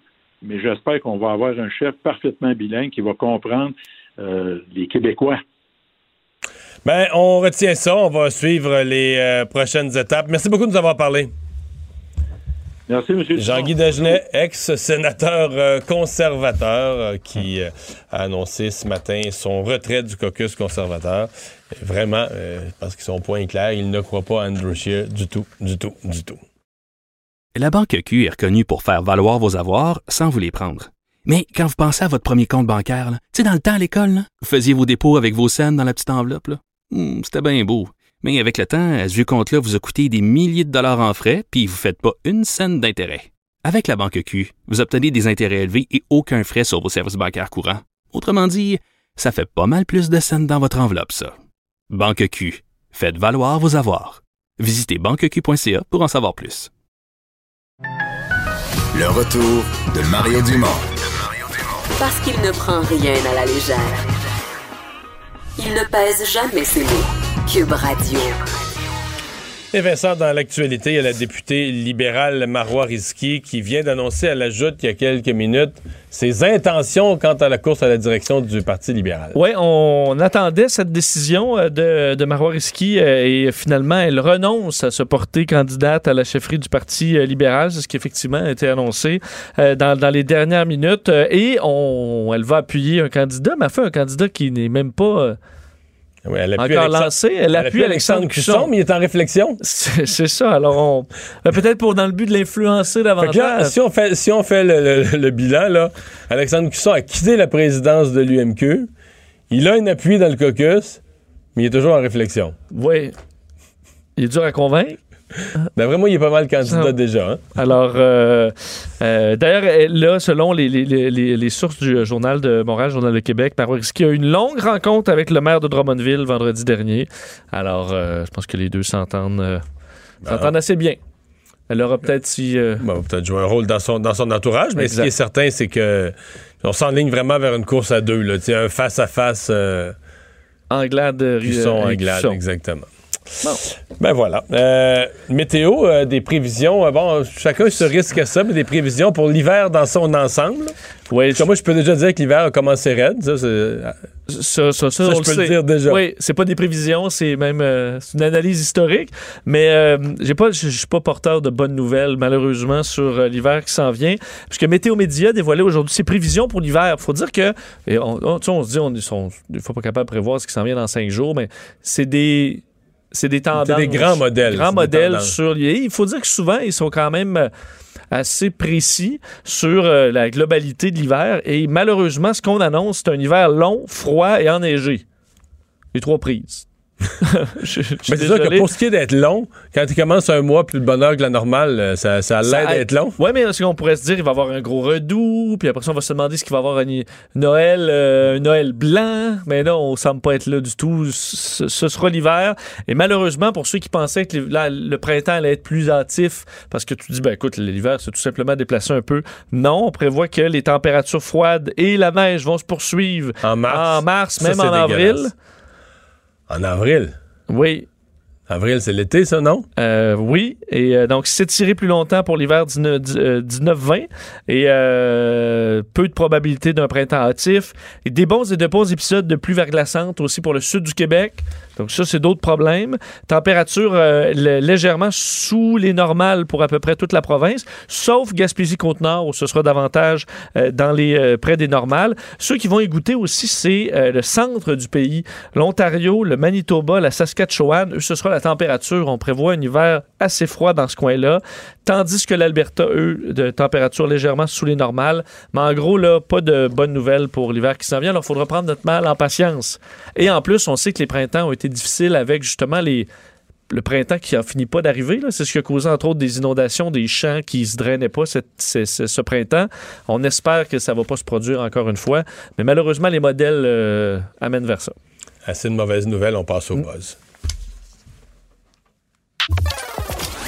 Le buzz de Vincent Dessureau. Alors, un livre sur l'homosexualité animale. Oui, euh, une curiosité, disons que cette, euh, ce, dossier euh, qui est bon, paru dans des journaux scientifiques aussi, ainsi qu'un livre qui s'appelle Homosexual Behavior in Animals, an Evolution, Evolutionary Perspective, donc une perspective de l'évolution sur les, le- l'homosexualité chez les animaux. Parce que c'est bon, un groupe d'experts qui, eux, sont allés essayer de voir d'un autre angle, parce que certaines espèces, on le sait, ont des comportements euh, homosexuels. On parle beaucoup des pingouins. euh, qui semblent les Il y a même un couple qui a adopté, là, chez les pingouins. Exact, qui a adopté un, un- un œuf. Mais on voit ça aussi dans les, les macaques, euh, les chimpanzés, les dauphins, les orques et euh, évidemment les humains. Et là, ce que, ce que eux disent, ces chercheurs-là, c'est qu'au moins 1500 différentes espèces, euh, on a documenté des gestes homosexuels. Et on se demande pour- pourquoi pourquoi ça existe. Et eux disent, leur analyse dans leur- leurs hypothèses, c'est que euh, peut-être que les ancêtres des animaux, donc si on prend là, les, ce qui sont nos, nos ancêtres à nous aussi, là, mais les lointains ancêtres, probablement qu'à ce- cette époque-là, il n'y avait pas d'hétérosexualité ou d'homosexualité, c'était juste... Je comprends, tu dignais sur ce que tu dignais, là. Je, pardonne-moi de l'expression, là, parce que c'est des animaux, là, donc euh, je sais pas, ils sont faits comment, là. Mais, euh, et on dit que c'est notre culture hétérosexuelle qui, qui aurait biaisé les chercheurs à toujours essayer de trouver pourquoi euh, l'homosexualité comme apparue, alors qu'au contraire, c'est peut-être ça dans le temps. Qui a peut-être Euh, disparu. Et qui ça a peut-être dis- disparu au fil de l'évolution, à la limite, parce que c'est plus efficace pour faire des, une progéniture, couple hétérosexuel. Mais qu'au départ, c'était peut-être pas ça. Il y avait peut-être pas du tout euh, de, de- d'orientation sexuelle, dans le sens que toute orientation euh, était bonne à ce moment-là. C'est une de, leurs de leurs analyses. Et aussi que chez certaines espèces, ça semble être tout simplement une façon de se pratiquer pour euh, ensuite aller euh, procréation. chez le, le- le- le sexe opposé. Alors, dans bien des espèces, ça, ça semble avoir une utilité que ces gestes homosexuels dans le but de l'apprentissage et qu'ensuite, ben, ils s'en vont pour euh, procréer ou que les animaux homosexuels ben, aident à élever la progéniture, euh, alors qu'il y a peut-être une, une utilité dans l'évolution euh, de tout ça. Ce sera documenté. En, je vous fais une version très, très, euh, disons, résumée là, de ce livre. Mais il y a un livre. Mais il y a un livre qui va expliquer cette, cette avenue-là. Et c'est cette série de recherches. La, la règle simple, quand on voulait traduire l'âge de son chien en équivalence humain, c'était x7. On disait si ton chien a un an, c'est comme un enfant de 7 ans. Si ton chien a 7 ans, ben, c'est comme s'il avait 49 ans ou 50 C'est ça. ans. Et là, maintenant, c'est- trop simple comme calcul. Il y a une façon de le faire qui est plus, euh, plus appropriée. Oui, un nouveau calcul. D'ailleurs, moi qui ai un oncle qui est vétérinaire, euh, ça le faisait poigner les nerfs, ça, d'une cliente là, qui dit Ben, mon chien, il a quel âge? En âge euh, Votre chien, il a quel âge? 5 ans? Ben, il y a 5 ans. Ça, ça l'est. A quelques vétérinaires qui disent 5 ans. Mais Il n'y a pas euh, x7, On il y a peut faire 5 une ans. équivalence. là? Oui, ben c'est ça. on cherche souvent à faire une équivalence, sauf que le x7, là, on dit dans la. On ne sait pas ça vient d'où. Qui a décidé que c'était 7? Il n'y a pas aucun, euh, une, Ben, aucune mettons que Le recherche. chien en moyenne vit jusqu'à 12 ans, là, avec 7 x 12, 84. euh, ça ça donne un ordre de grandeur. Je sais pas, non? Oui, tu as raison. Mais il n'y a pas. il a pas de documentation scientifique. Et là, on a fait euh, ce travail-là du côté de l'Université de Californie à San Diego. Et on arrive à un calcul beaucoup plus précis. En fait, c'est qu'on est capable vraiment de suivre avec l'ADN du chien leur, euh, leur âge réel au niveau biologique, comme on le fait avec les, les humains. Et en comparant l'évolution de cet ADN chez l'humain et le- en le mettant vis-à-vis celui du chien, là, on est capable maintenant de vraiment voir l'évolution de l'âge parce que c'est pas. Ils évoluent pas au même rythme que nous. Non, c'est ça. Au niveau de l'âge. Alors, ils, ont, ils sont arrivés avec un calcul. Ils ont, euh, d'un, analysé le profil de euh, 300 humains âgés entre 0 et 103 ans, 133 souris et 104 labradors pour leur faire vraiment une perspective de, de- de l'ADN sur toute leur vie, pour en arriver à un calcul plus précis. Il faut dire qu'il y a des chiens qui vivent 6-7 ans, d'autres qui vivent 14-15, dépendamment de la race. Mais on arrive avec une formule qui s'appelle l'âge de l'humain égale 16 fois le logarithme de l'âge du chien plus 31. Ça a l'air compliqué. Mais ce que ça fait, c'est que euh, on est capable d'avoir un âge précis, puisque au début, là, le, le jeune chien évolue beaucoup plus vite. Alors, il vieillit très vite, mais plus vieux, il vieillit beaucoup plus lentement que l'humain. Alors, je te donne des exemples de l'ancien calcul versus le, le- le nouveau calcul. Admettons, un, un chiot de 6 mois x 7, ça fait 3 ans et demi. Ouais. Mais là, avec le nouveau calcul, il y a 19 ans. De 6 mois. À 6 mois. Fait qu'à 6 mois, c'est un ado, là. Ben, même pas, un- non, jeune un adulte. jeune adulte. Ouais. Tandis que euh, si on prend un chien de 15 ans, avec l'ancienne formule, il y avait 105 ans. 105 ans. Là, il y a 74. OK. Tu comprends? Alors, on est parce que la courbe va, va changer comme ça. Un chien qui euh, avait euh, auparavant 62 ans le passe à 49. Alors, dépendamment de la transition, il va soit devenir plus jeune ou plus vieux, selon où il se trouve dans. Et ce serait beaucoup plus euh, équivalent à l'âge des humains. Fait que ce qui est un peu l'objectif. l'âge- L'âge humain que ça donne, C'est c'est... 16 fois le logarithme de l'âge du chien plus 31. 16 fois le gars. Parce qu'on comprend que le logarithme, mettons, de 6 mois, c'est dans le négatif. Alors, tu dis plus 31, il va toujours être dans. Mais Là, tu soustrais, là. ça, ça fonctionne. Pour trouver le logarithme, là, vous pouvez aller tout simplement sur une calculatrice euh, scientifique fonction. ou sur, euh, sur Internet, vous allez le trouver. Et euh, faire ce, ce calcul-là vous permettra de savoir l'âge de votre chien. Ou, comme le dit mon oncle, s'il y a 5 ans, ben il y a 5 ans, votre C'est tout. C'est tout. Arrête de te poser des Arrête de te questions. poser des questions. Bon. Alors, euh, c'est l'analyse qui, qui en est faite. Un détective digne de Ace Ventura. Oui, est-ce que tu connais Ace Ventura? D'un film? Oui, euh, c'est un film euh, Je pense que je vu. culte, peut-être plus de mon, mon âge, là, mais avec Jim Carrey, un pet détective. Ouais, je sais c'est quoi, là, mais je l'ai jamais Mais il vu. retrouve le, le dauphin des Dolphins, là, Snowflake. Ah ouais? Entre autres, c'est le, le- le premier film repose là-dessus. Et euh, en Chine, la Chine, depuis les dernières années, se sont équipés en chiens et chats. là. 90 millions de chiens et chats domestiques chez, euh, dans la population chinoise. Et semble que, un peu comme ici, quand tu perds ton chat, c'est la panique. Et euh, on n'est pas capable de les retrouver. Et là, maintenant, ce qu'on décrit, c'est une industrie de détectives de chats perdus.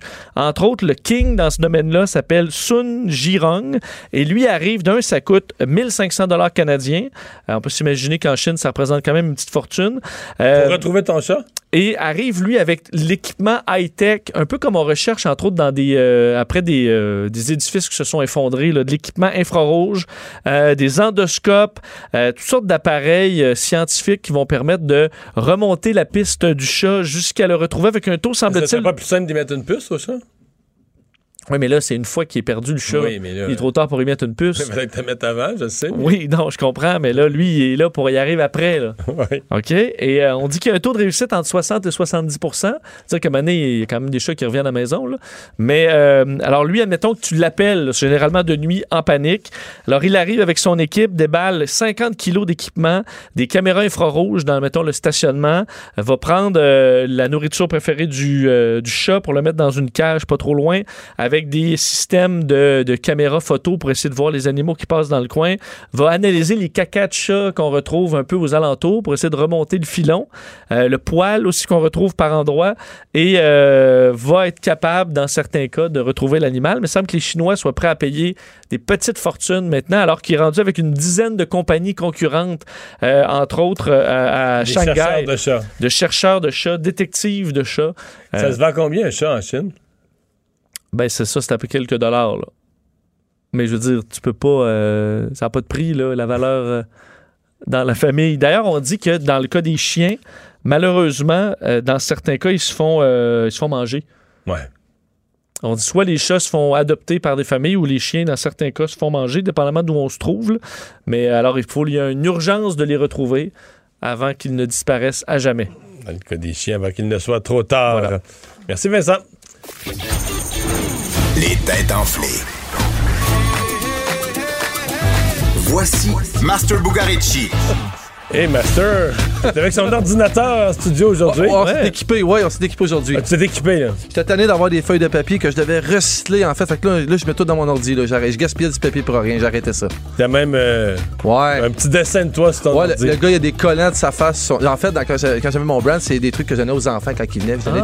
des, je m'étais brandé moi-même, fait que je donnais des cadeaux aux enfants pendant que les parents ils dépensaient des sous dans ma shop. Bon, alors, qu'est-ce que t'as pour nous aujourd'hui? Aujourd'hui, on s'en va du côté des États-Unis. En fait, on cherche. euh, c'est l'anniversaire de quelqu'un aujourd'hui qui aurait 91 ans. Puis on cherche qui? En fait, c'est quelqu'un qui serait né le 18 novembre 1928. Euh, quelqu'un qu'on a vu dans des films, dans des séries télévisées, dans des livres. On le voit encore. On le Il est encore. décédé. Non, on le voit encore. C'est pour ça que je me corrige. là. On le voit encore. Donc, c'est un, c'est pas quelqu'un de vrai, c'est un personnage Ouais. qui est né le 28. Ouais, le tu me fais pas le 18, Le 18 novembre novembre 1928. J'ai déjà 18 peur. 18 novembre 1928. Ouais. C'est-tu là? Je sais pas. Euh, non. Tu me regardes. C'est quoi, mais en fait, en fait, son premier film, c'était une parodie parlante d'un succès de Buster Keaton. Faut se rappeler que Buster Keaton, c'était le rival ultime de Charlie Chaplin dans le cinéma muet. Ouais. Oh.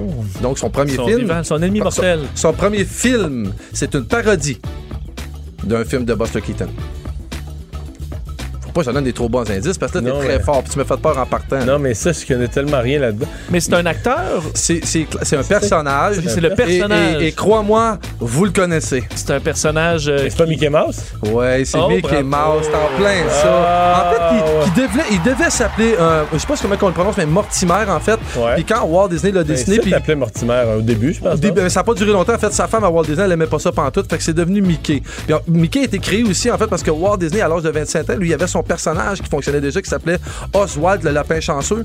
Mais son producteur, il est parti avec les droits, puis il est parti avec le bonhomme. Fait que quand il a changé, il a fallu qu'il Ça a pris crée. un nouveau personnage. Donc, Mickey Mouse est né, euh, en fait, à son premier film. Mais donc, ce film-là, c'est, je pense, dans l'espèce de bateau, là. là, Exactement. Steamboat Willie. C'est C'est ça, exactement ça. Ce soir, on parle de mobilier et d'accidents aux têtes enflées. J'espère que tu es prêt, Vincent, parce que je suis en grande forme. Je me suis couché tard Mais tu vas dire que lui, là, Walt Disney, il essaye de partir une grosse compagnie de divertissement à partir de bande dessinée avec une souris avec des grosses oreilles. C'est quand même pas Aucune pire, chance hein? que ça marche. Là. C'est- Ouais, c'est. Ouais, Ça raison. pas, ça. Ça n'a aucune chance que ça lève. La Banque Q est reconnue pour faire valoir vos avoirs sans vous les prendre. Mais quand vous pensez à votre premier compte bancaire, tu sais, dans le temps à l'école, là, vous faisiez vos dépôts avec vos scènes dans la petite enveloppe. là. Hmm, C'était bien beau. Mais avec le temps, ce vieux compte-là vous a coûté des milliers de dollars en frais, puis vous ne faites pas une scène d'intérêt. Avec la Banque Q, vous obtenez des intérêts élevés et aucun frais sur vos services bancaires courants. Autrement dit, ça fait pas mal plus de scènes dans votre enveloppe, ça. Banque Q. Faites valoir vos avoirs. Visitez banqueq.ca pour en savoir plus. Le retour de Mario Dumont. Joignez-vous à la discussion. Appelez ou textez 187 Cube Radio. 1877 827 2346. on est de retour. On a parlé plutôt dans l'émission de ce, grand rassemblement. Euh, ça avait lieu à Calgary. Il y avait, on dit, plus de 700 personnes qui euh, ont, ni plus ni moins fondé un mouvement politique, mais en tout cas, elles vont présenter des candidats aux prochaines élections pour le Wexit, donc espèce d'indépendance, euh, je sais pas si c'est exagéré d'utiliser ce terme-là, mais indép- indépendance des provinces de l'Ouest. Est-ce que c'est quelque chose, est-ce que c'est, euh, ça va être une anecdote euh, politique qui va durer un temps ou c'est vraiment le début de quelque chose? On va parler avec Frédéric Boilly, professeur en sciences politiques à l'Université de l'Alberta. Bonjour, professeur Boilly.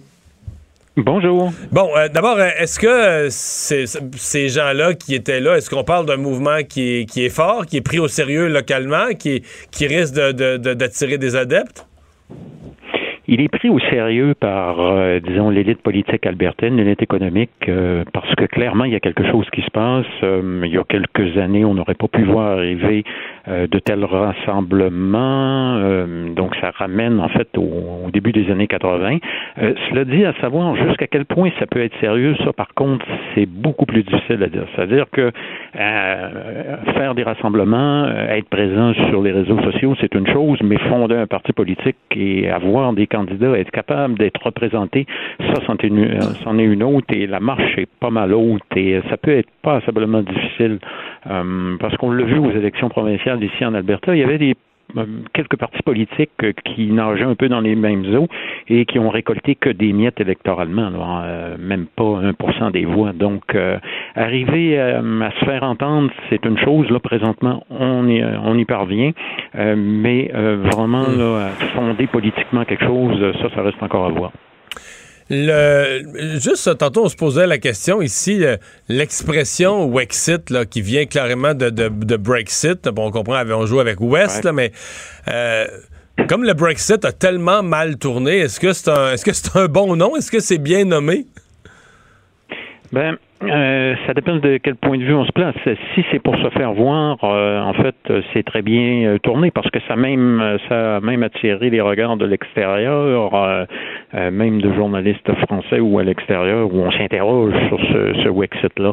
Euh, par contre, effectivement, ça peut avoir aussi un côté un peu plus négatif parce que là, ça réveille justement des tendances qui qui ont mal tourné ou qui montrent que on peut parler d'indépendance euh, à un moment donné, mais de- quand vient le temps de concrétiser tout ça, euh, c'est là où euh, les fils deviennent beaucoup plus difficiles à attacher, où là les problèmes se posent, des problèmes auxquels on n'a pas du tout pensé. Euh, mais je dirais que dans un premier temps, Wexit, en termes de communication politique, c'est plutôt bien trouvé. Euh, Mais si on veut aller de là, au-delà de la communication, là c'est une autre chose. Est-ce que c'est un mouvement de frustration ou c'est un mouvement indépendantiste? Puis je m'explique là. Euh, derrière tout mouvement indépendantiste, il peut avoir une part de frustration. Donc, euh, euh, tu trouves des défauts au pays plus grand dont tu fais partie, donc tu veux en sortir. Mais euh, généralement, il y a aussi la vision d'un pays. Je veux dire, euh, si, si, si on avait parlé à Jacques Parizeau du, Québec souverain, c'était plus que juste une insatisfaction par rapport au Canada. Il y avait un projet de pays en bonne et due forme. Est-ce qu'il y a quelque chose de semblable en Alberta, en Saskatchewan, où ce n'est que la frustration euh, financière ou politique dans le système canadien? Ouais, non, euh, la distinction est bonne parce que là, pour le moment, c'est plus de la frustration. Il n'y a pas de projet de pays, il n'y a pas de, de Jacques Parizeau à l'horizon. Euh, il n'y a pas vraiment cette idée-là que l'Alberta et la Saskatchewan, ou les deux euh, mis ensemble, pourraient former euh, un pays. Il n'y a pas cette dimension-là qui, euh, qui prend du temps aussi à développer. Hein. Euh, c'est pas quelque chose qui arrive euh, comme un météore sur la scène politique et qui se transforme tout de suite en un, un mouvement politique euh, qui pro, où il y aurait un projet de pays. Je pense que ça prendrait des intellectuels pour le penser. Et les intellectuels albertains ont plutôt justement pensé dans un terme de rapport où on est à l'intérieur du Canada, mais un Canada où on est défavorisé. Et donc, en ce sens-là, c'est plus une frustration régionaliste, euh, mais qui peut avoir des conséquences politiques importantes et qui ne peut pas non plus euh, ne pas être prise au sérieux. Parce que si on se place un instant dans la peau du premier ministre albertain Jason Kenney, qui est quand même un habile stratège puis expérimenté politiquement, les gens qui, mettons, je fais l'hypothèse, là, dans, six mois, il y a 10% des Albertains qui disent nous, on voterait pour un parti pour le Wexit. OK? Ce 10 %-là, est-ce que je me trompe? Ce sont principalement des conservateurs, ce ne sont pas tellement des libéraux, des, des néo-démocrates d'Alberta, mais ce serait surtout des conservateurs? Oui, parce que le, oui, c'est surtout des conservateurs. Le fondateur du mouvement beau dire que ce n'est ni à gauche ni à droite et que c'est disons indépendantiste, euh, mais ça reste euh, davantage euh, à droite euh, et peut-être même euh, que là c'est en train d'attirer euh, des membres, euh, disons de la droite radicale. Euh, et dans ce contexte-là, euh, effectivement, pour euh, cette hypothèse-là, mettons d'un 5-10% effectivement, ça serait euh, surtout des partisans conservateurs euh, Parce ou que- des partisans ouais. de l'ex-parti Wild Rose qui s'est fondé dans le, qui s'est fusionné avec euh, le parti euh, conservateur. Mais moi, mon Ouais. point, c'est que si c'est ça, c'est quand même fatigant pour euh, Jason Kenney. là. Je comprends qu'il a gagné qu'une bonne marge, mais quand il y a une tranche de, de je sais pas, mais même 10% ou 5% de tes partisans qui sont dans un nouveau mouvement, ton réflexe, c'est de les ramener au bercail. là. Donc, lui, Jason Kenney pourrait être porté à poser des gestes plus radicaux sur la péréquation. Sa politique, à lui, pourrait être influencée par la volonté d'arrêter ce mouvement-là de se développer, de ramener ces gens-là au bercail, donc de jouer lui-même plus à fond la frustration albertaine. Il peut la jouer plus à fond, mais en même temps, il doit faire attention justement d'aller trop loin parce que là, s'il devient inféodé à un mouvement qui pour le moment euh, paraît plus euh, quand même euh, marginal que vraiment dominant, euh, il y aurait donc un risque pour lui d'en faire un mouvement un peu plus dominant. Donc, il doit s'occuper du mouvement. Il ne peut pas, je pense, le prendre, ne pas le prendre au sérieux parce qu'il y a effectivement des partisans conservateurs à l'intérieur du mouvement. Il doit donc donner jusqu'à certain point une voix à cette euh, frustration avec euh, bon le différents projets qui ont été mis sur la table depuis la semaine dernière, dont le groupe qui doit penser à certains euh, éléments comme retirer l'Alberta du fonds de pension canadien.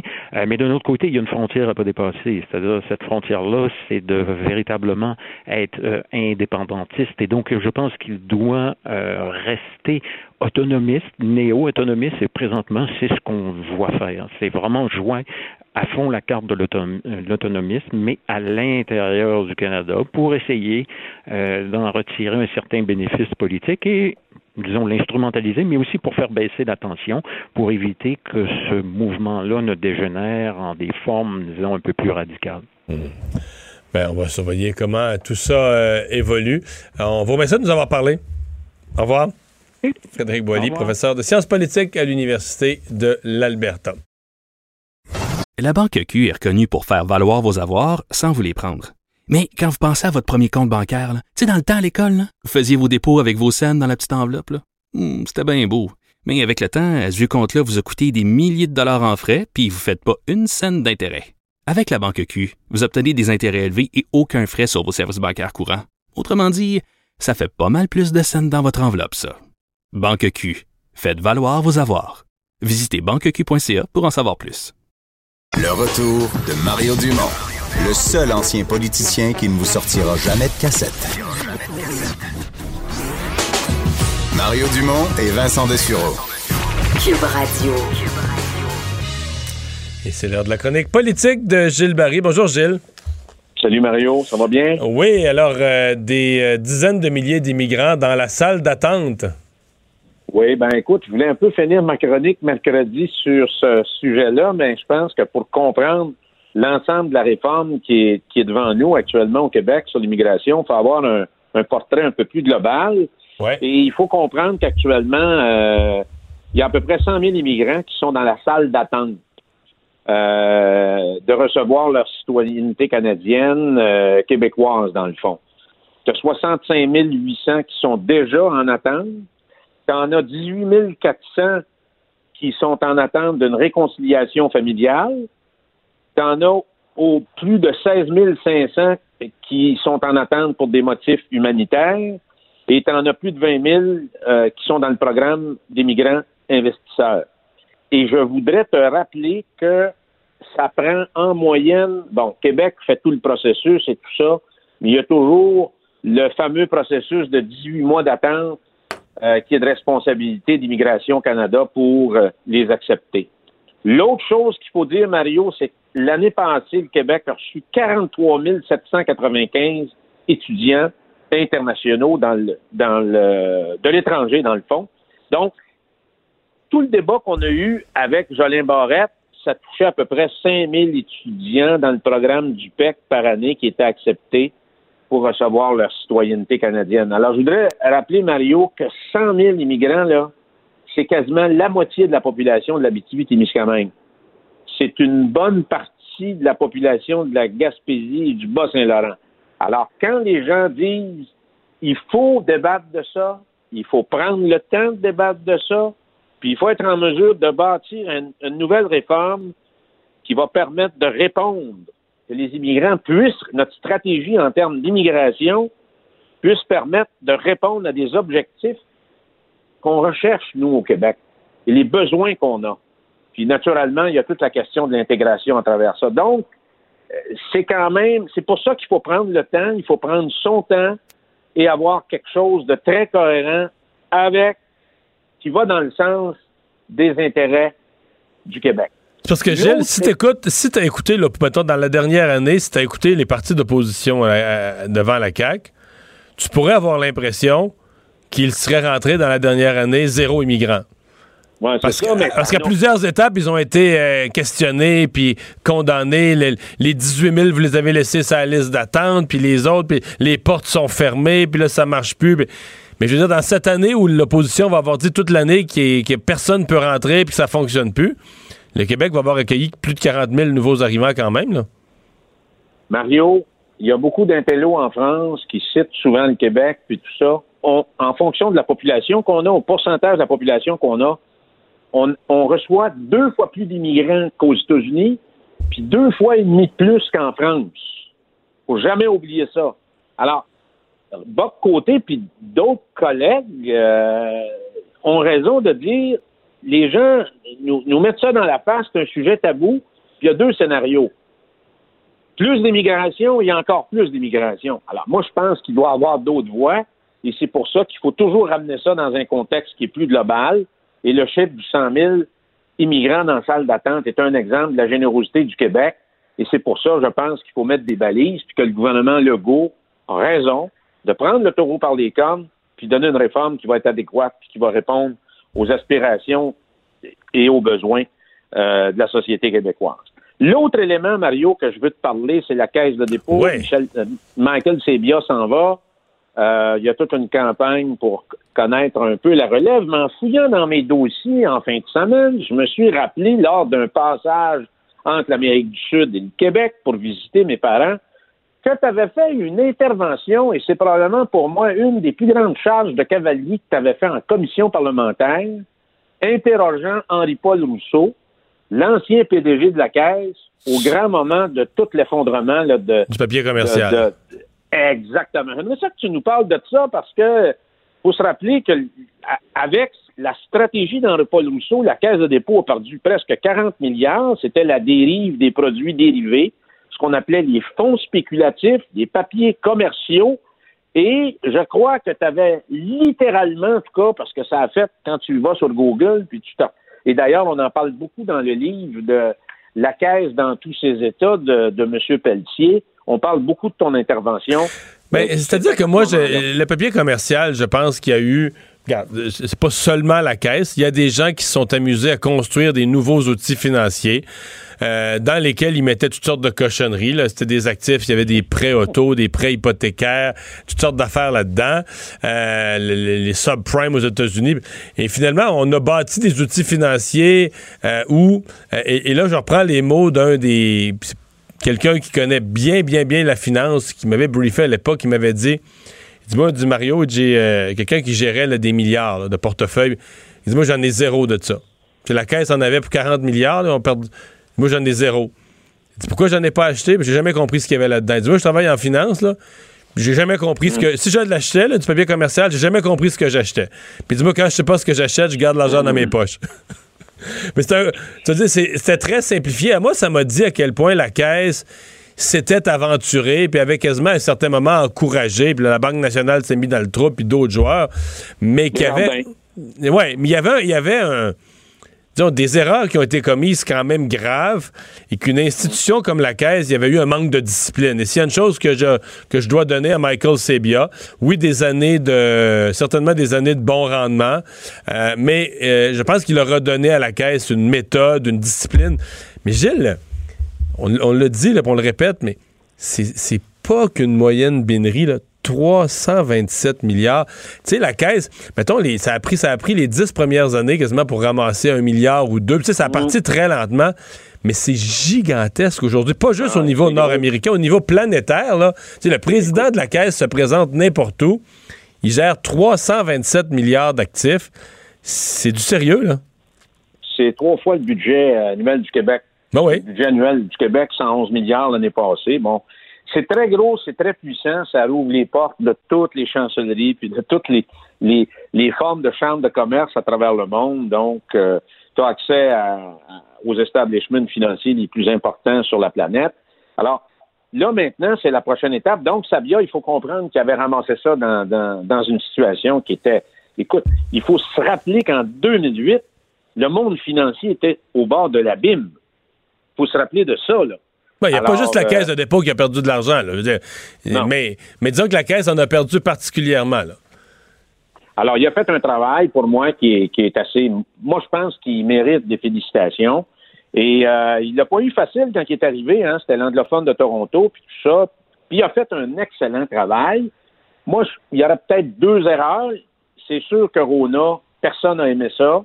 Et naturellement, la question des, euh, des, euh, des trains de métro là, pour le REM, là, on n'aime pas ça du tout. Donc, c'est sûr que la, la question des fleurons québécois, c'est ancré dans l'ADN euh, du peuple québécois. Je pense que c'est une des choses que devra relever comme défi le, le ou la prochaine PDG de la Caisse. Mais moi, Mario, ce qu'on veut, dans le fond, à la tête de la Caisse, c'est quelqu'un qui est peut-être ennuyant, il est peut-être plate, mais c'est un bon gestionnaire. C'est devenu tellement financier, euh, c'est devenu tellement financier la caisse de dépôt aujourd'hui que ça prend quelqu'un qui a justement un profil puis une expérience de gestion de fonds financiers. Il faut qu'il comprenne ça. Et ça, c'est complexe, c'est compliqué, c'est à la fois, c'est très international aussi, donc il faut que tu aies une vision un peu plus, un peu plus globale, tout en restant les deux pieds dans le labour québécois parce que la question, la question des fleurons, la question de l'économie ici, chez nous, c'est extrêmement important pour la vie dans les régions du Québec, puis pour la vie, pour la vie euh, en général au Québec. Alors, c'est certain que c'est un, un- un- un- un- une grande réussite collective comme Hydro-Québec. Alors, j'ai hâte de voir qui va être euh, le prochain ou la prochaine à diriger le bas de laine des Québécois. Ben, le concours de recrutement est lancé. Merci beaucoup, Gilles. Salut. Merci. On se reparle.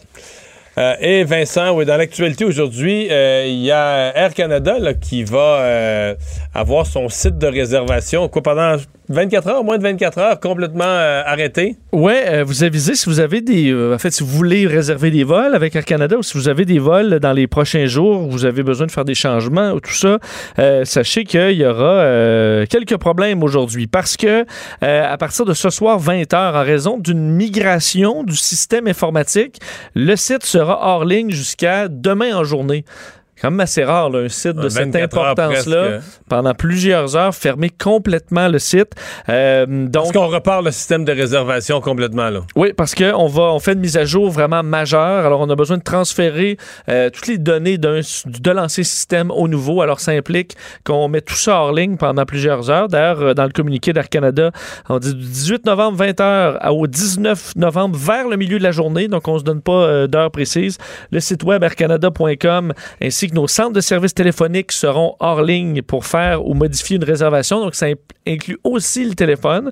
Euh, alors, ce sera probablement compliqué. Vous avez quand même un numéro là, si vous avez des problèmes, 1-888-247-2262. Euh, mais d'ici là, il y aura des problèmes. Mais il n'y a pas de pro- le système d'enregistrement en ligne pour les gens qui prennent l'avion demain. Oui, ça, ça fonctionne. C'est vraiment pour la, prise de réservation, les changements. Alors, ça, il faudra un petit peu de, un petit peu de patience. Euh, Parle-moi aussi de la, ville de Montréal qui a euh, revu sa politique sur les feux de circulation. En fait, c'est la protection des, piétons. Ouais, un investissement quand même important dans les prochaines années qui va. Et ça, ça va peut-être euh, quand même exaspérer certains conducteurs, là, mais ralentir le trafic à Montréal euh, en rallongeant le temps sur les lumières pour les piétons. Donc, de traverser de. euh, on avait ajouté là, de 4 à 6 secondes, dépendamment des, euh, des, intersections. 1300 intersections vont se voir ajouter des feux de piétons à des endroits où on n'en avait pas. Donc, on va devoir aussi le budget pour tout ça. 58 millions de dollars d'investissement entre 2020 et 2022. Et la mairesse Plante le dit, là, euh, y a- ça aura une incidence, une incidence sur la fluidité de la circulation. Alors, on dit, les automobilistes, vous devrez être plus patients. Mais tu sais, je pense que quand même la patience des automobilistes à Montréal, Ouais. déjà des fois... euh, Sauf que pour les piétons, il y a vraiment un enjeu. là. Il y a un enjeu de Oui. sécurité. Le bilan routier s'améliore pour les automobilistes de façon spectaculaire. Il ne s'améliore plus pour les piétons. Oui, c'est 19 euh, morts euh, depuis le début de 2019, euh, donc des euh, décès de piétons. Et on sait que c'est particulièrement des personnes âgées. 15 sur les 19 étaient âgés de 65 ans euh, au plus. Donc, c'est très préoccupant selon la ville. Alors, c'est pour ça qu'on va tenter de donner une plus grande priorité pour, entre autres, les personnes plus âgées qui ont besoin d'un peu plus de temps pour, euh, pour traverser. La, la population vieillit également. Alors, c'est un ajustement que la ville était, était prête à faire.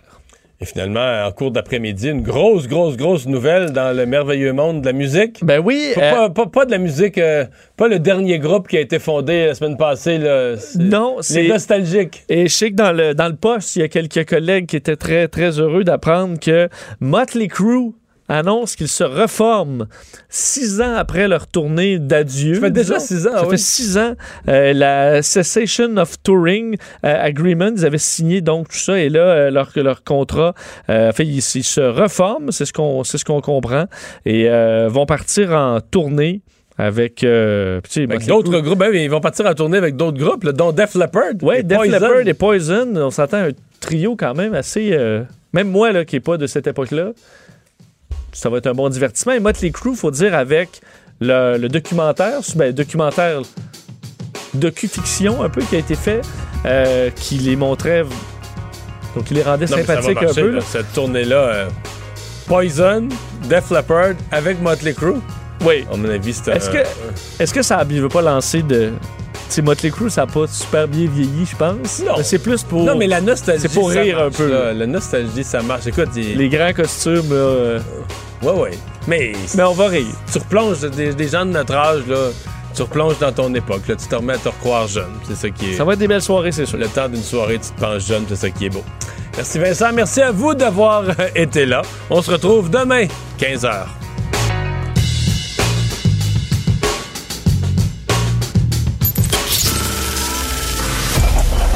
Cette émission est maintenant disponible en podcast. Rendez-vous dans la section balado de l'application ou du site cube.radio pour une écoute sur mesure en tout temps. Cube Radio, autrement dit. Et maintenant, autrement écouté.